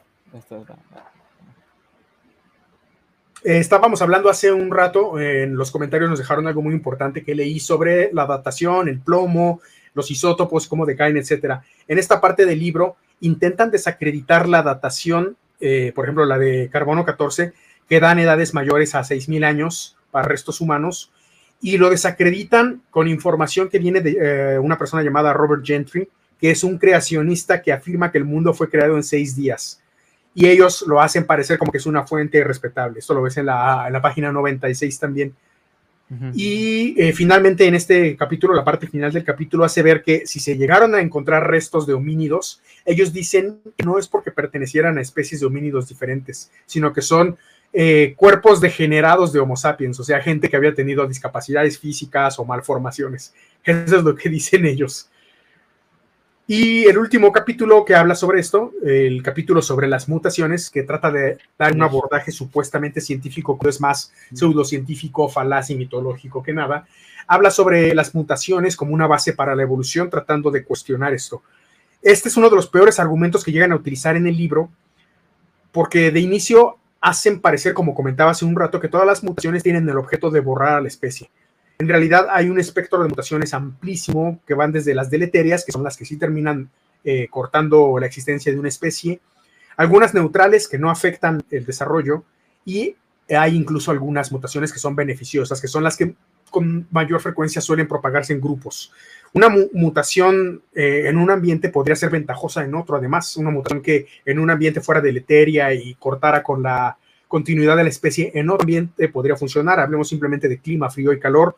Eh, plumas, pelo en alguna especie podría ayudarlo a subsistir en un clima mejor que en otro. Entonces, esta mutación en un clima podría ser deleteria y acabar con la especie, pero podría la especie en otro clima distinto continuar.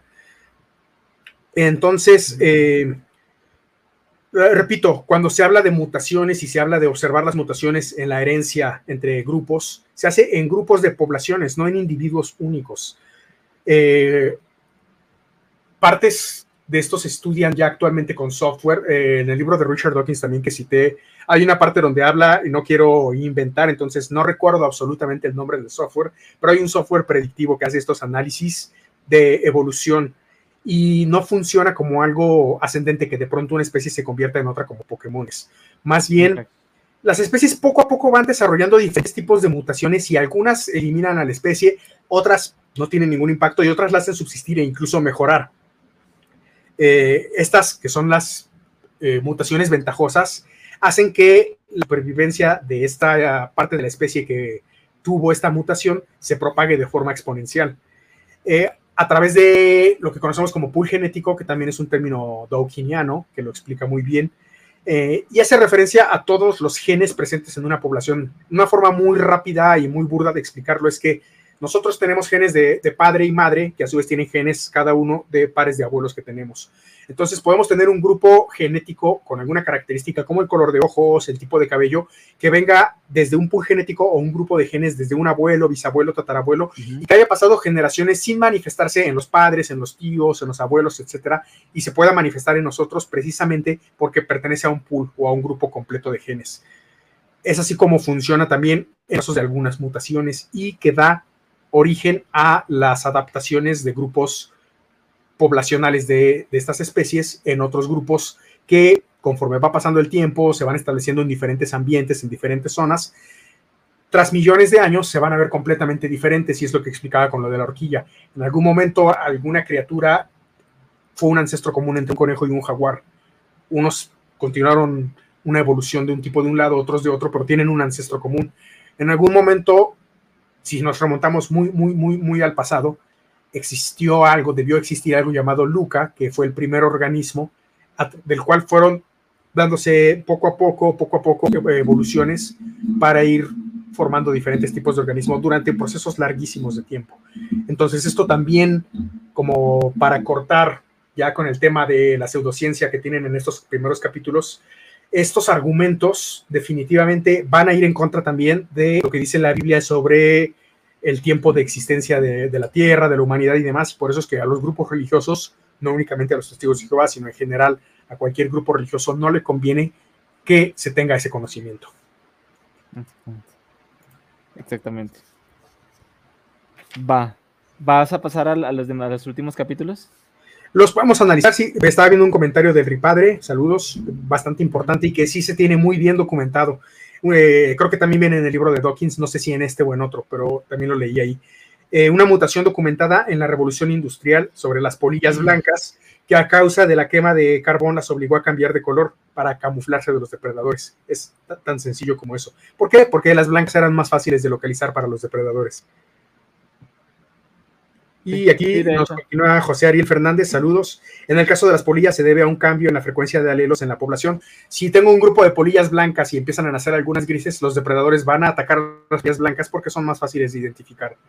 Entonces van a sobrevivir las grises y se van a reproducir más. Es tan simple como eso, así es como funcionan los mecanismos. Y son, simples y son simples mutaciones, eh, ojo. Que no es como que, ah, yo decidí nacer así para sobrevivir. No, son mutaciones que les permiten sobrevivir en un ambiente determinado. O sea, es una cosa totalmente entre comillas, azarosa, de alguna forma, ¿sí? Los cuales sobreviven gracias a, que tienen mayor eh, adaptabilidad o se, o se desarrollan mejor en el ambiente en el que están. Imagínate que esas, que esas por ejemplo, eh, vamos a plantearlo así, y no quiere decir que es que sobrevive el más fuerte, no, no sobrevive el más fuerte, porque ahí va. Por, ejemplo, el, ejemplo que ponía ahorita eh, Julián, hay dos, descendencias de mariposas, unas blancas y otras grises en ese ambiente determinado, las grises sobreviven porque son las que mejor se camuflan en, el ambiente. Pero ¿qué tal si esas mismas eh, mariposas estuvieran en un ambiente donde hubiera más, de, más frecuente un color blanco? En donde esas blancas se, pudieran, se podrían eh, camuflar más en el ambiente en vez, eh, a diferencia que las grises. Entonces, en este caso, las que sobrevivirían serían las blancas y no las grises. O sea, aquí no se trata de quién sea más fuerte, es quién se adapta mejor a su propio medio ambiente claro, porque también esa parte de, a lo mejor Darwin lo explicó de una forma con esto de la supervivencia del más fuerte, que se entendió de forma falaz por muchos grupos, incluyendo los grupos eh, fascistas, nazis y demás, o racistas, que tratan de utilizar esa, ese supuesto argumento también, ¿no? A nivel social, no tanto a nivel científico. Y, y bueno, eh, yo creo que sería bueno darle un análisis rapidísimo a los últimos capítulos del libro. Sí. Eh, por ejemplo, hay uno que dice que, que lleva a muchos a aceptar la evolución y, y cita supuestas razones, como por ejemplo una también súper falaz y tonta. ¿Qué lleva a muchos a aceptar la evolución? Y su respuesta es que se ha enseñado en las escuelas. Así, tal cual. Los libros de texto escolares sobre asuntos científicos casi siempre promueven el punto de vista evolucionista. Pues claro, porque es científico. Rara vez, si acaso alguna, presentan al estudiante los argumentos contrarios. De hecho, por lo general se impide que los argumentos contra la evolución aparezcan en los libros de texto escolares. Por supuesto, y es correcto que se deba evitar que aparezcan en los libros porque las creencias no tienen por qué filtrarse en la ciencia. Las que, no puedo refutar la evolución diciendo, no, este, está mal tu teoría de la evolución porque el, unicornio vergón eh, se vino un día sobre un plato de cornflakes y así nació la humanidad. es el mismo nivel de pendejez decir que Dios lo hizo. Exactamente. El, y bueno, este es el capítulo este que también utiliza la falacia de la falacia, ¿no? Dicen que el peso de la autoridad es por lo que muchos aceptan la evolución, porque científicos prominentes aseguran que la evolución es un hecho. Eh, mucha gente entonces por eso también lo cree y dan a entender que solo los ignorantes rehusan aceptarla y pues esa es una, un, así como la evolución es un hecho, creo que también el hecho de que solo los ignorantes rehúsen aceptar la evolución es un hecho también. Te digo algo. Hecho, quiero decir algo yo. Ah, dale. Dale.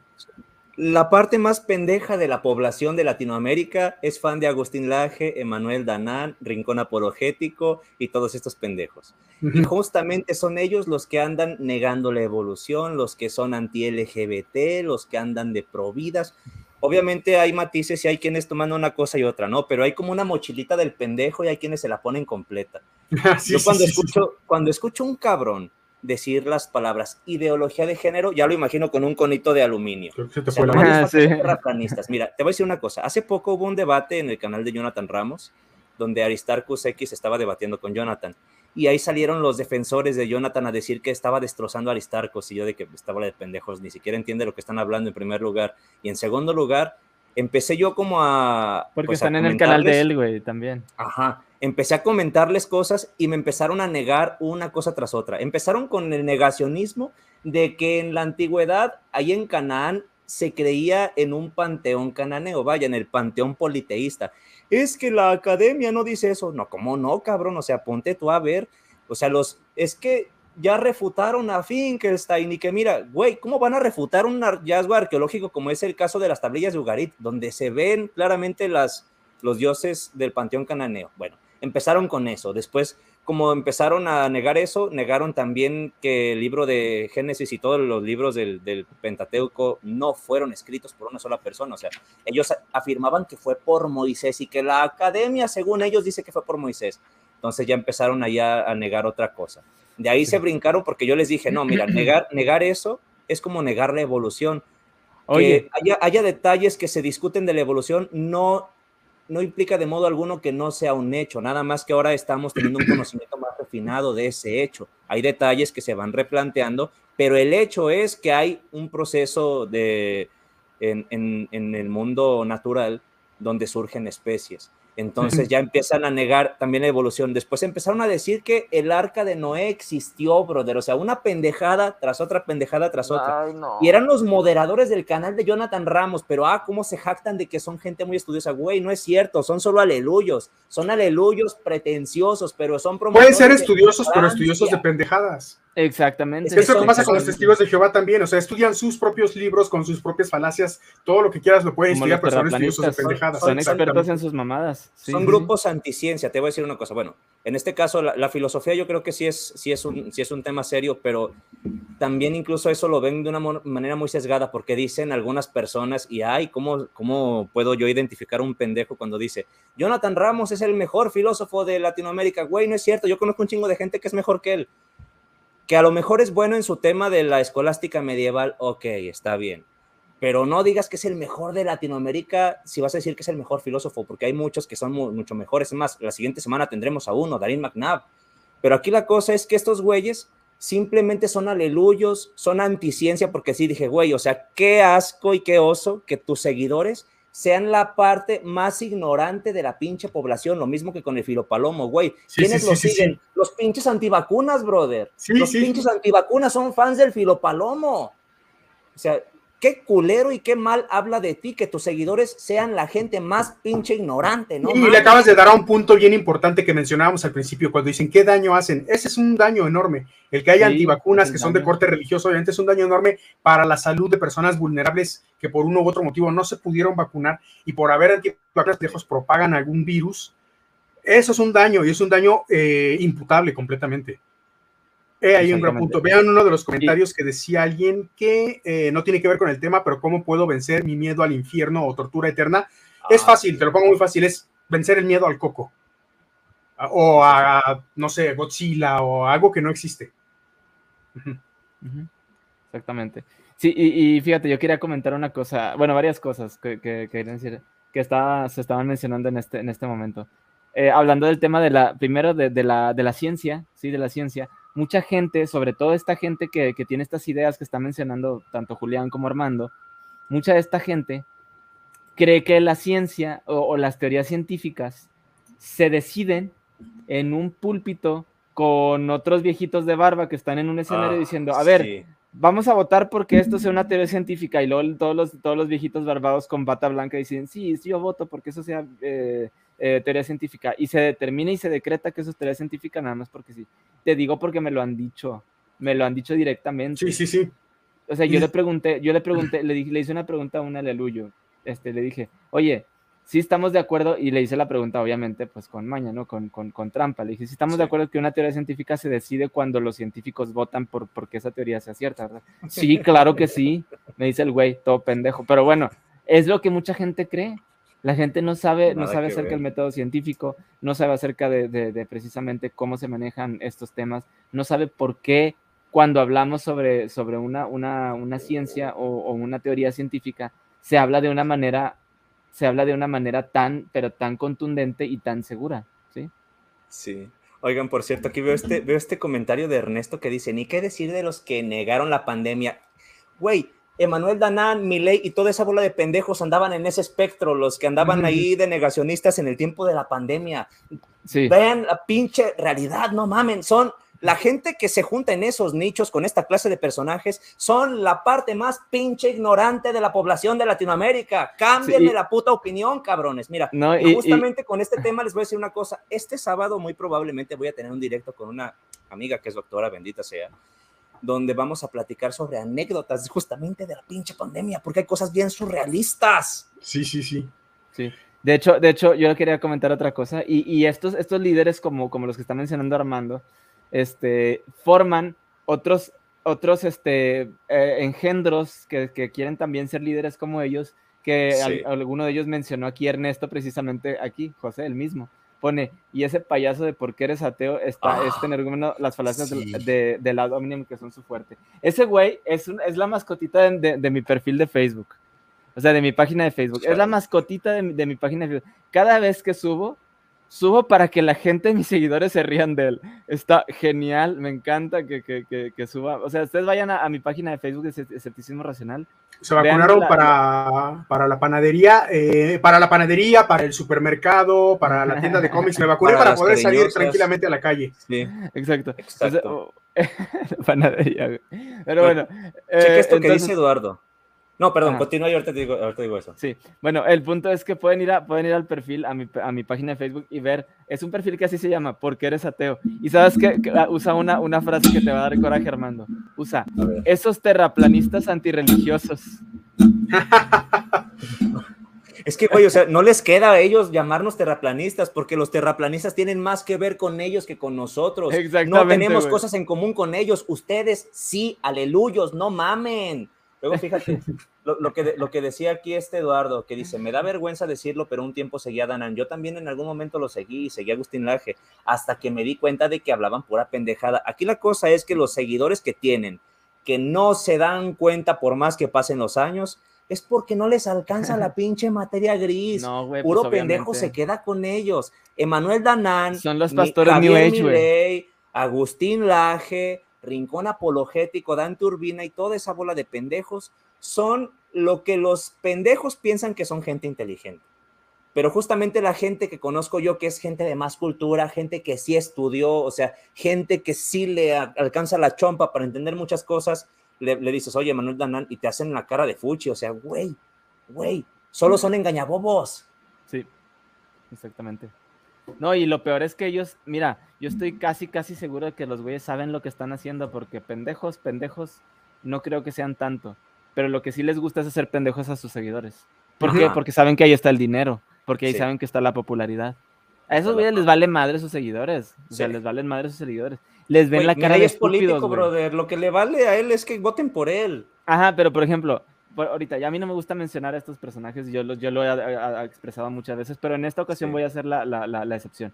Por ejemplo, alguien que de verdad, vamos a suponer que el filopelmazo, ese güey, sí. ese güey, sí, de- vamos a suponer que ese vato sí sabe de, de, de- de- filosofía. filosofía. El pedo es que sí es doctor, brother. No, bueno, bueno, a lo mejor el pero puede ser le- le- doctor y le- no le saber le- madres. le salió en las azucaritas, güey, el pinche tipo. Le salió no una sé. azucarita, sí. Entonces, eh, el, el punto es el siguiente. Eh, este güey, si, si realmente sabe de filosofía, güey, vamos a suponer que sí sabe de filosofía. Si realmente sabe de filosofía, el güey le está viendo la cara de pendejo a sus seguidores, güey. Y yo, al menos para mí, güey, a, a quien más le debes de tener respeto cuando haces contenido es a tus seguidores, güey Sí, porque son primero los que en caso de que te estén, te están ofreciendo su tiempo, su atención, su apoyo, en Un mucha- voto de en confianza, en en voto de confianza, en varias ocasiones hasta su dinero, sus recursos, por apoyarte, porque creen en tu causa, y que una persona que de verdad sepa del tema vaya y les miente en su, en su pinche cara, se mee en, su, en, la cara de, de- de sus seguidores, güey, a mí se me hace lo más deshonesto y asqueroso que alguien puede hacer.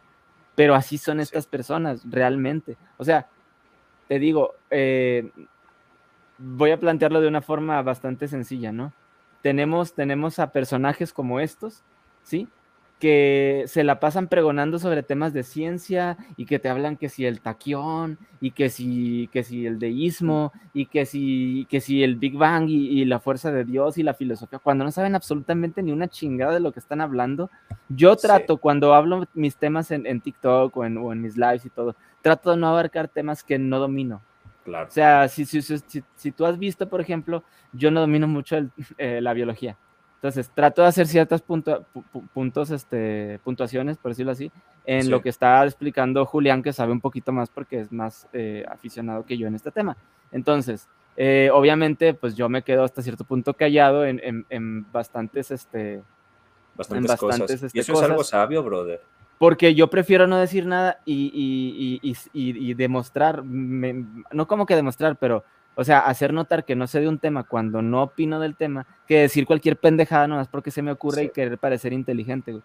No, No, me explico. O sea, Sí. no sé, y a esta gente se le hace muy fácil hablar, oh sí, pero si la física, cu-". no sabes cuántas putas veces me han hablado de la física cuántica, güey. Ni siquiera los físicos teóricos, güey. Ni siquiera los físicos teóricos entienden bien el tema de la física cuántica. ¿Qué van a decir a un pinche, pinche aleluya de mierda de que es que la física cuántica, que no sé? No, güey, tú no entiendes una chingada, güey. No sabes lo que es y nunca lo sabrás, güey, porque mientras no salgas del discurso de tu, de, de tu, de tu, de tu pastor de, de- de mierda, güey, o de tu, o de tu, ¿cómo se llama? Influencer eh, Sí. apologeta preferido, güey. Jamás vas a, vas a salir, como decimos aquí, de perico a perro, güey. Nunca, jamás vas a salir de ser un, de ser, de ser un pinche, pinche del montón, güey. Güey, para ellos la cuántica es como el, el lugar perfecto para esconder el dios de los huecos ahí. Claro. Algo no lo Ah. sabes explicar, antes decían es magia. Luego te dicen Ajá. fue Diosito, ahora te lo dicen es cuántica. Y a mí se me hace que mucha de esa gente la referencia que tiene para hablar de física cuántica es Es Danán. Jodorowsky. Vayan a ver. O Danán, güey. O Danán. Pero fíjate, qué curioso es que ninguno de estos pendejos tiene divulgadores de ciencia en sus canales. Richard Feynman o algo así. Ajá, o sea, quiero ver, Michio quiero ver, quiero ver que vayan y que inviten a uno de estos güeyes, o sea, y justamente estas personas, o ya no digamos Michio Kaku, vamos a algo un poco más, más, más light, ¿no? O sea, que inviten a Sede. Ciencia, a Crespo, o que inviten a lo mejor a, incluso a Wikiseba en biología o a este Javier Santaolalla, ¿no? que polémicas aparte, pues son gente que de alguna manera sí hace lo suyo. O sea, el único que veo que, que, tiene interacción es este Adictos a la Filosofía, pero pues bueno, él todavía yo no lo pongo en el saco de apologista, él más bien es un divulgador de filosofía. Que a lo mejor es muy afín con algunos aleluyos, es otra cosa.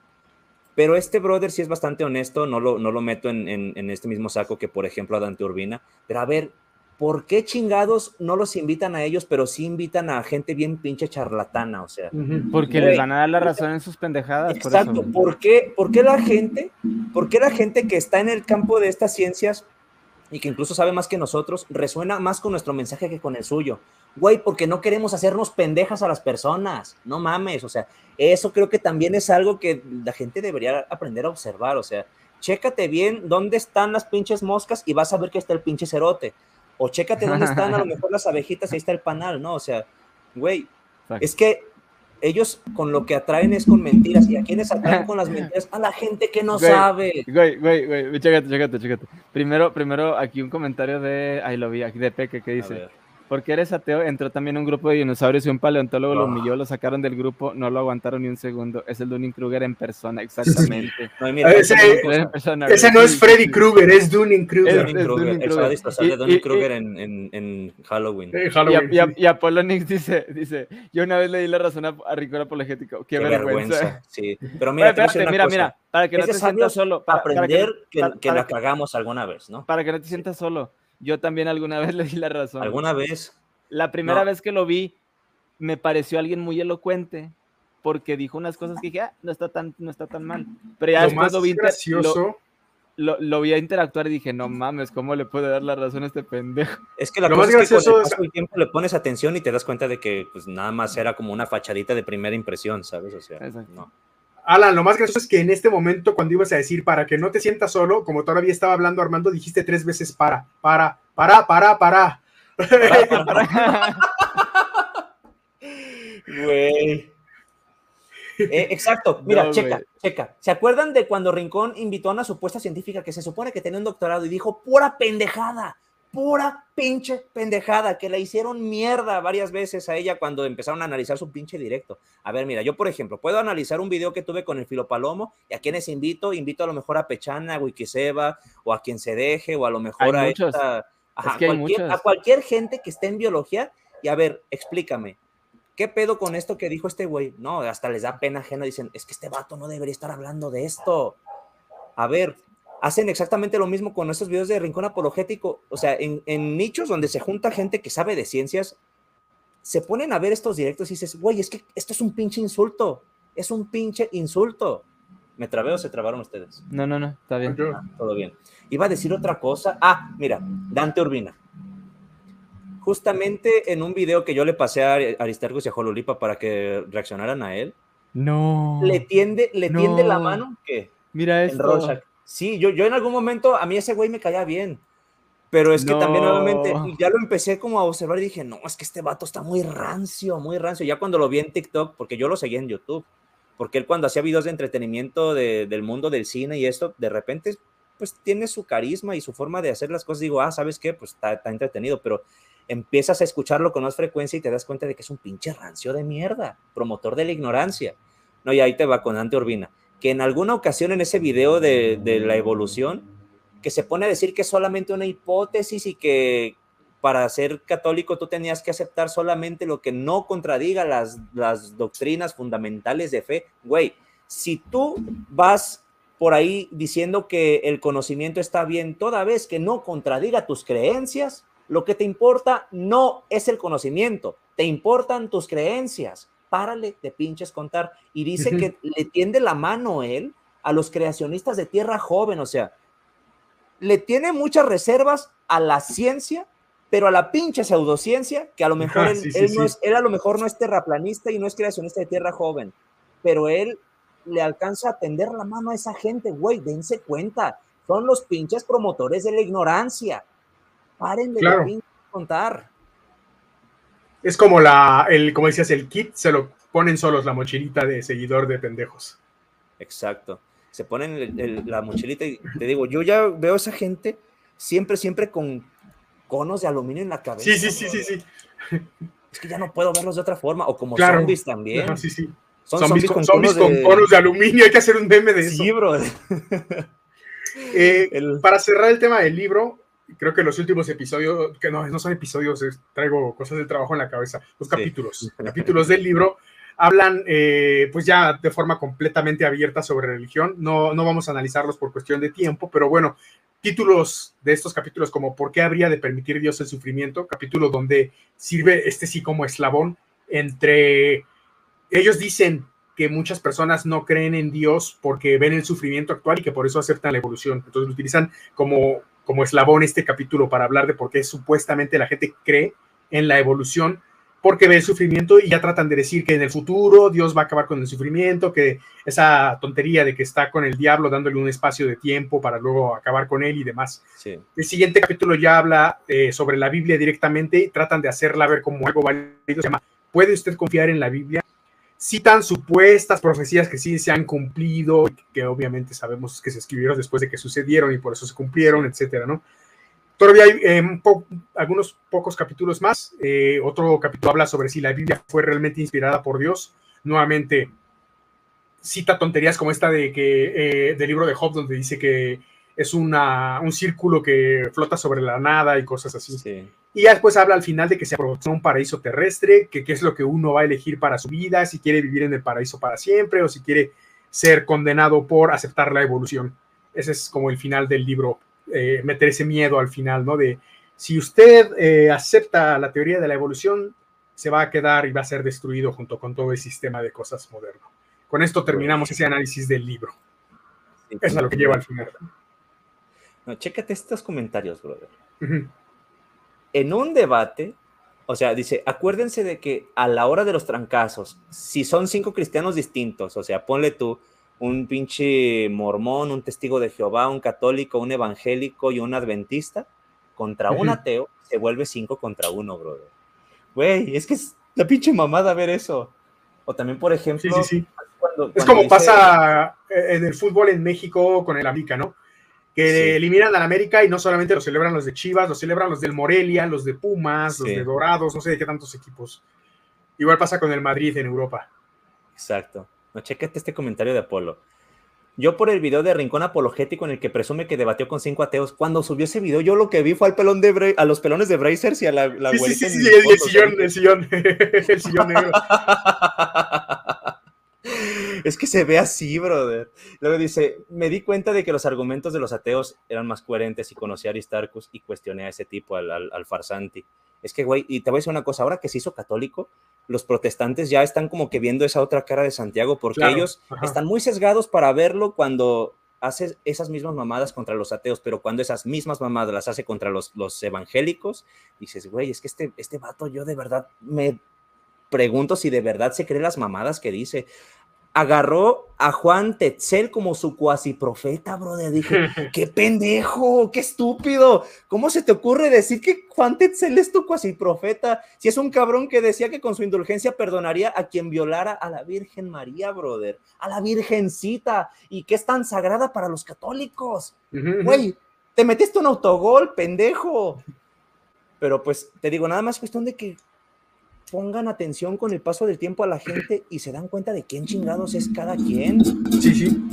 Y eh, al final es, pues, por lo que analizamos el libro, ¿no? Porque te das cuenta de que tratan de utilizar algunos grupos toda una supuesta manipulación en contra de, de un argumento científico bastante probado ya, un hecho científico, y tratan de hacer toda una, una fantasía alrededor de sus ideas, de sus creencias, para atacar y para sustentar estas mismas creencias. Al final se vuelve simplemente eso, ¿no? Un grupo de creencias que no pueden ser comprobadas y que no requieren más que, eh, como se decía anteriormente, dos dedos de frente para darse cuenta entre la diferencia entre una cosa y otra.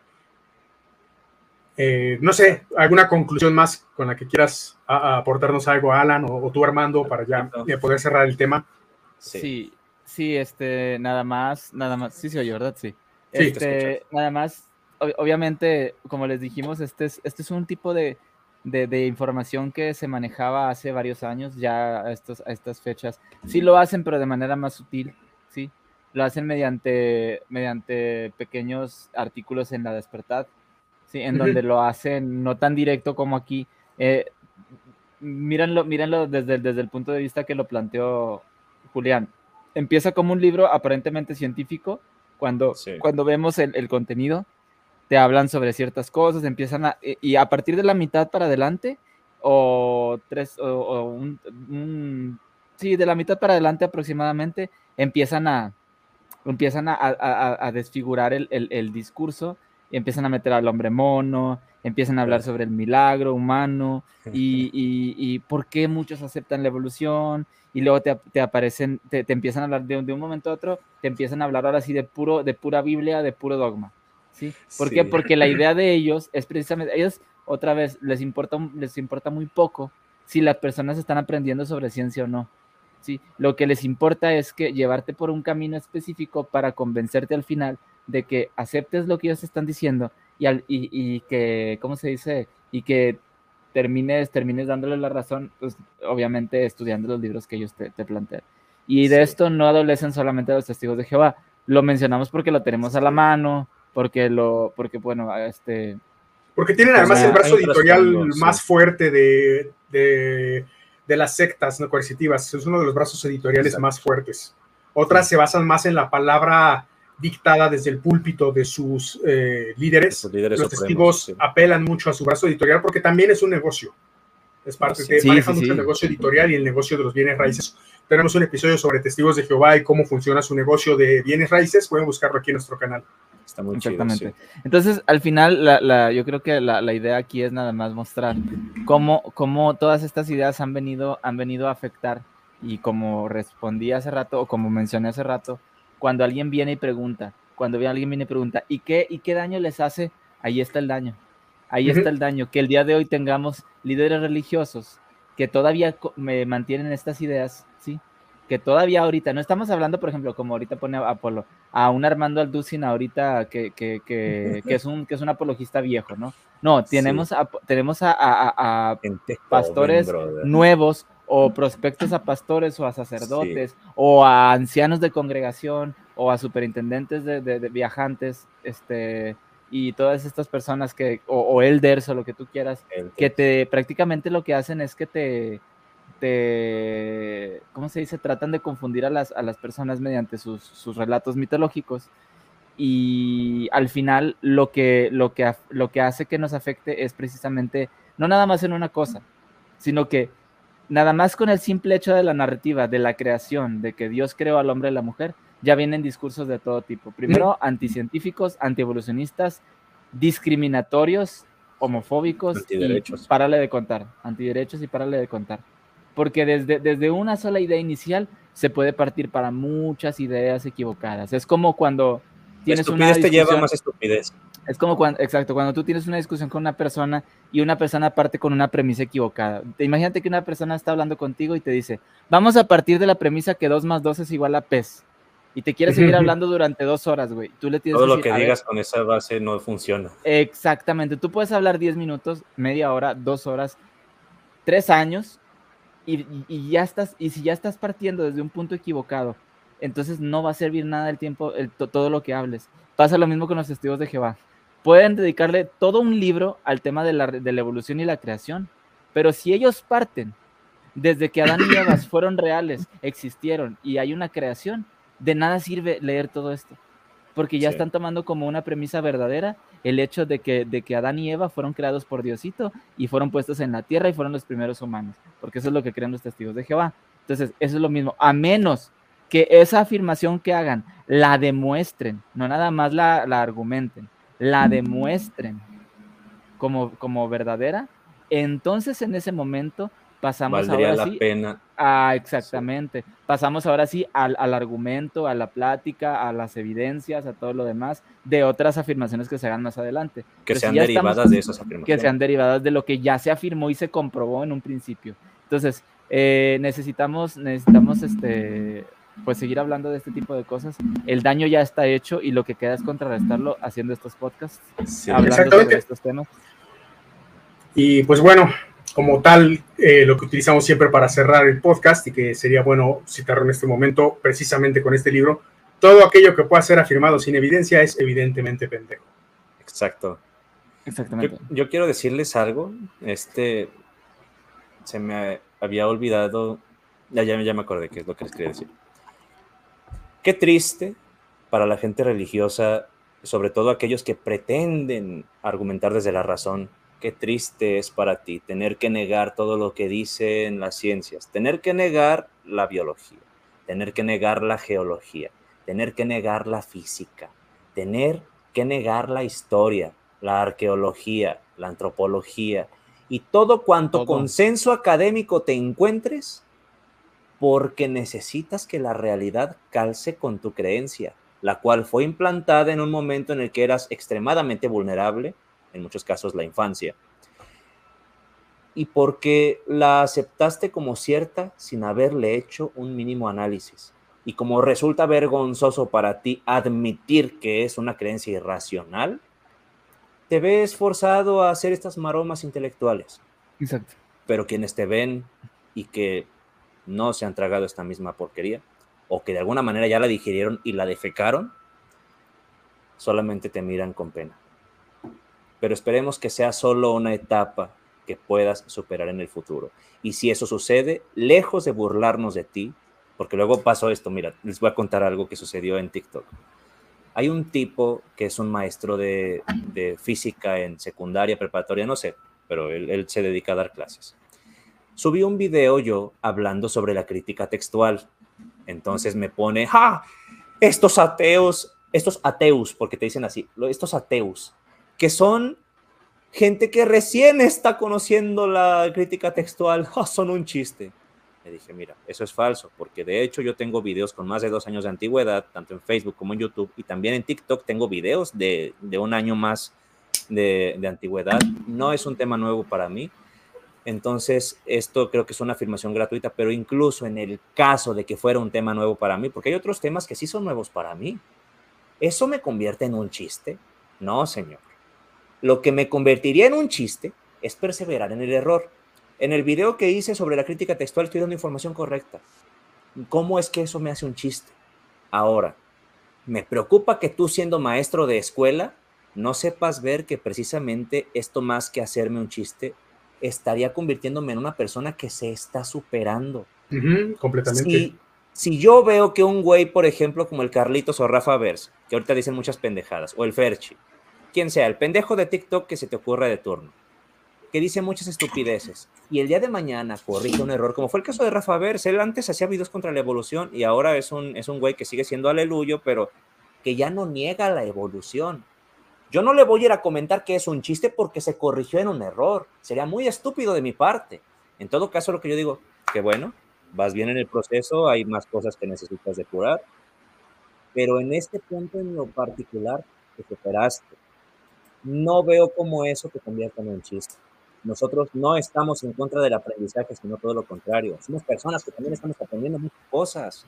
Y nosotros lo que promovemos no es la puta ignorancia. Nosotros promovemos que te superes, que estudies, que aprendas cosas nuevas y que vayas refinando también tus ideas. Nosotros hacemos eso también, nos refinamos. O sea, hay cosas en las que le hemos cagado. Es más, incluso se me ocurre pensar en esto, de que podríamos hacer más adelante un episodio sobre la fe de ratas, ¿no? O sea, porque yo hay cosas que identifico en mis videos que digo, en esto seguramente la cagué. Entonces puedo salir a reconocer que la cagué en un video, ¿sabes? O sea, y creo que eso estaría un buen, sería un buen tema, un buen tema que podríamos plantear en un futuro, no lo sé, ¿qué opinan ustedes? Igual lo- luego lo, lo planteamos. Sí, Creo que es algo importante, o sea, que sea un video destinado al proceso del aprendizaje y un homenaje a la honestidad también. Eh, les iba a decir otra cosa, ya me acordé.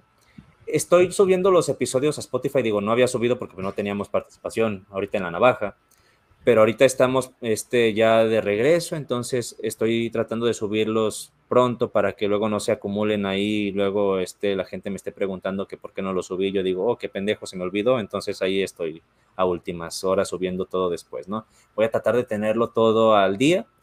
Y de paso les comento que estoy subiendo también videos, videos hermanos, los audios de mis directos de mi canal a Spotify. Lo quiero manejar ya como un podcast también. Entonces, si les gusta mi cotorreo, me encuentran como Armando Skitrowski. Ya tengo bastante material porque en estos años he grabado muchas cosas. Entonces, sí tengo ya un chingo de episodios subidos ahí. y está, está bueno. Entonces, este, a quien le guste y, que maneje más el, el, formato en Spotify, me puede encontrar ahí. De paso, Alan, pues también tiene su canal de Spotify en, en Escepticismo Racional, entonces, pues vayan y síganlo también. Julián, no sé si, si habrá un canal así como... Eh, no, pero no tengo, pero aprovecho para mandar un saludo a un amigo eh, muy cercano, eh, Wizard se apellida él, que siempre me pregunta, ¿cuándo suben Spotify? ¿Cuándo suben Spotify? Porque él nos escucha camino a su trabajo en las mañanas. Entonces, un saludo, Wizard. Saludos.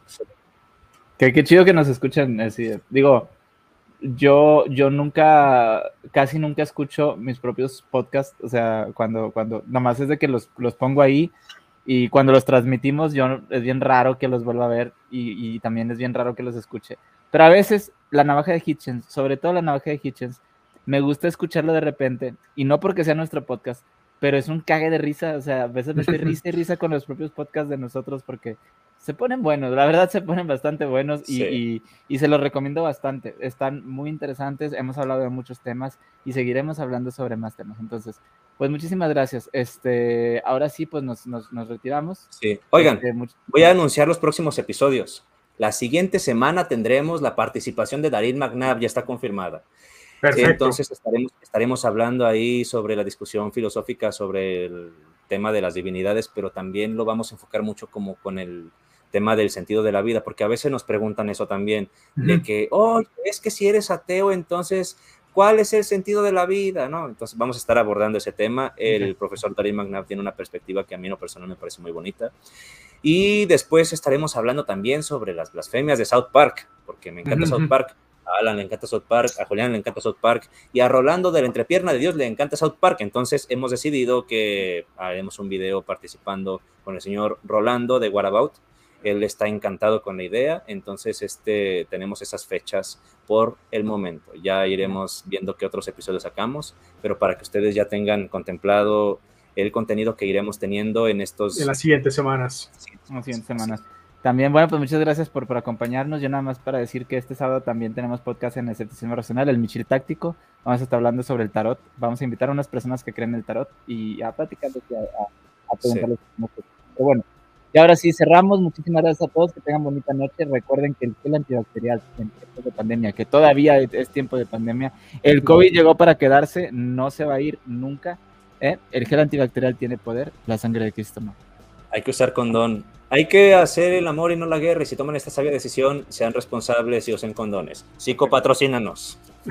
Yo ya dije mi frase hace rato, pero les recomiendo, ya luego hablaremos del tema, les recomiendo vayan a ver The Flash, está buenísima y quédense a la escena post créditos. Ahí me van a ver borracho. Vale, Mándenos sus nudes también. Allí en Instagram nos ponen en mejores amigos y suben sus fotos en calzones. nos vemos. Adiós.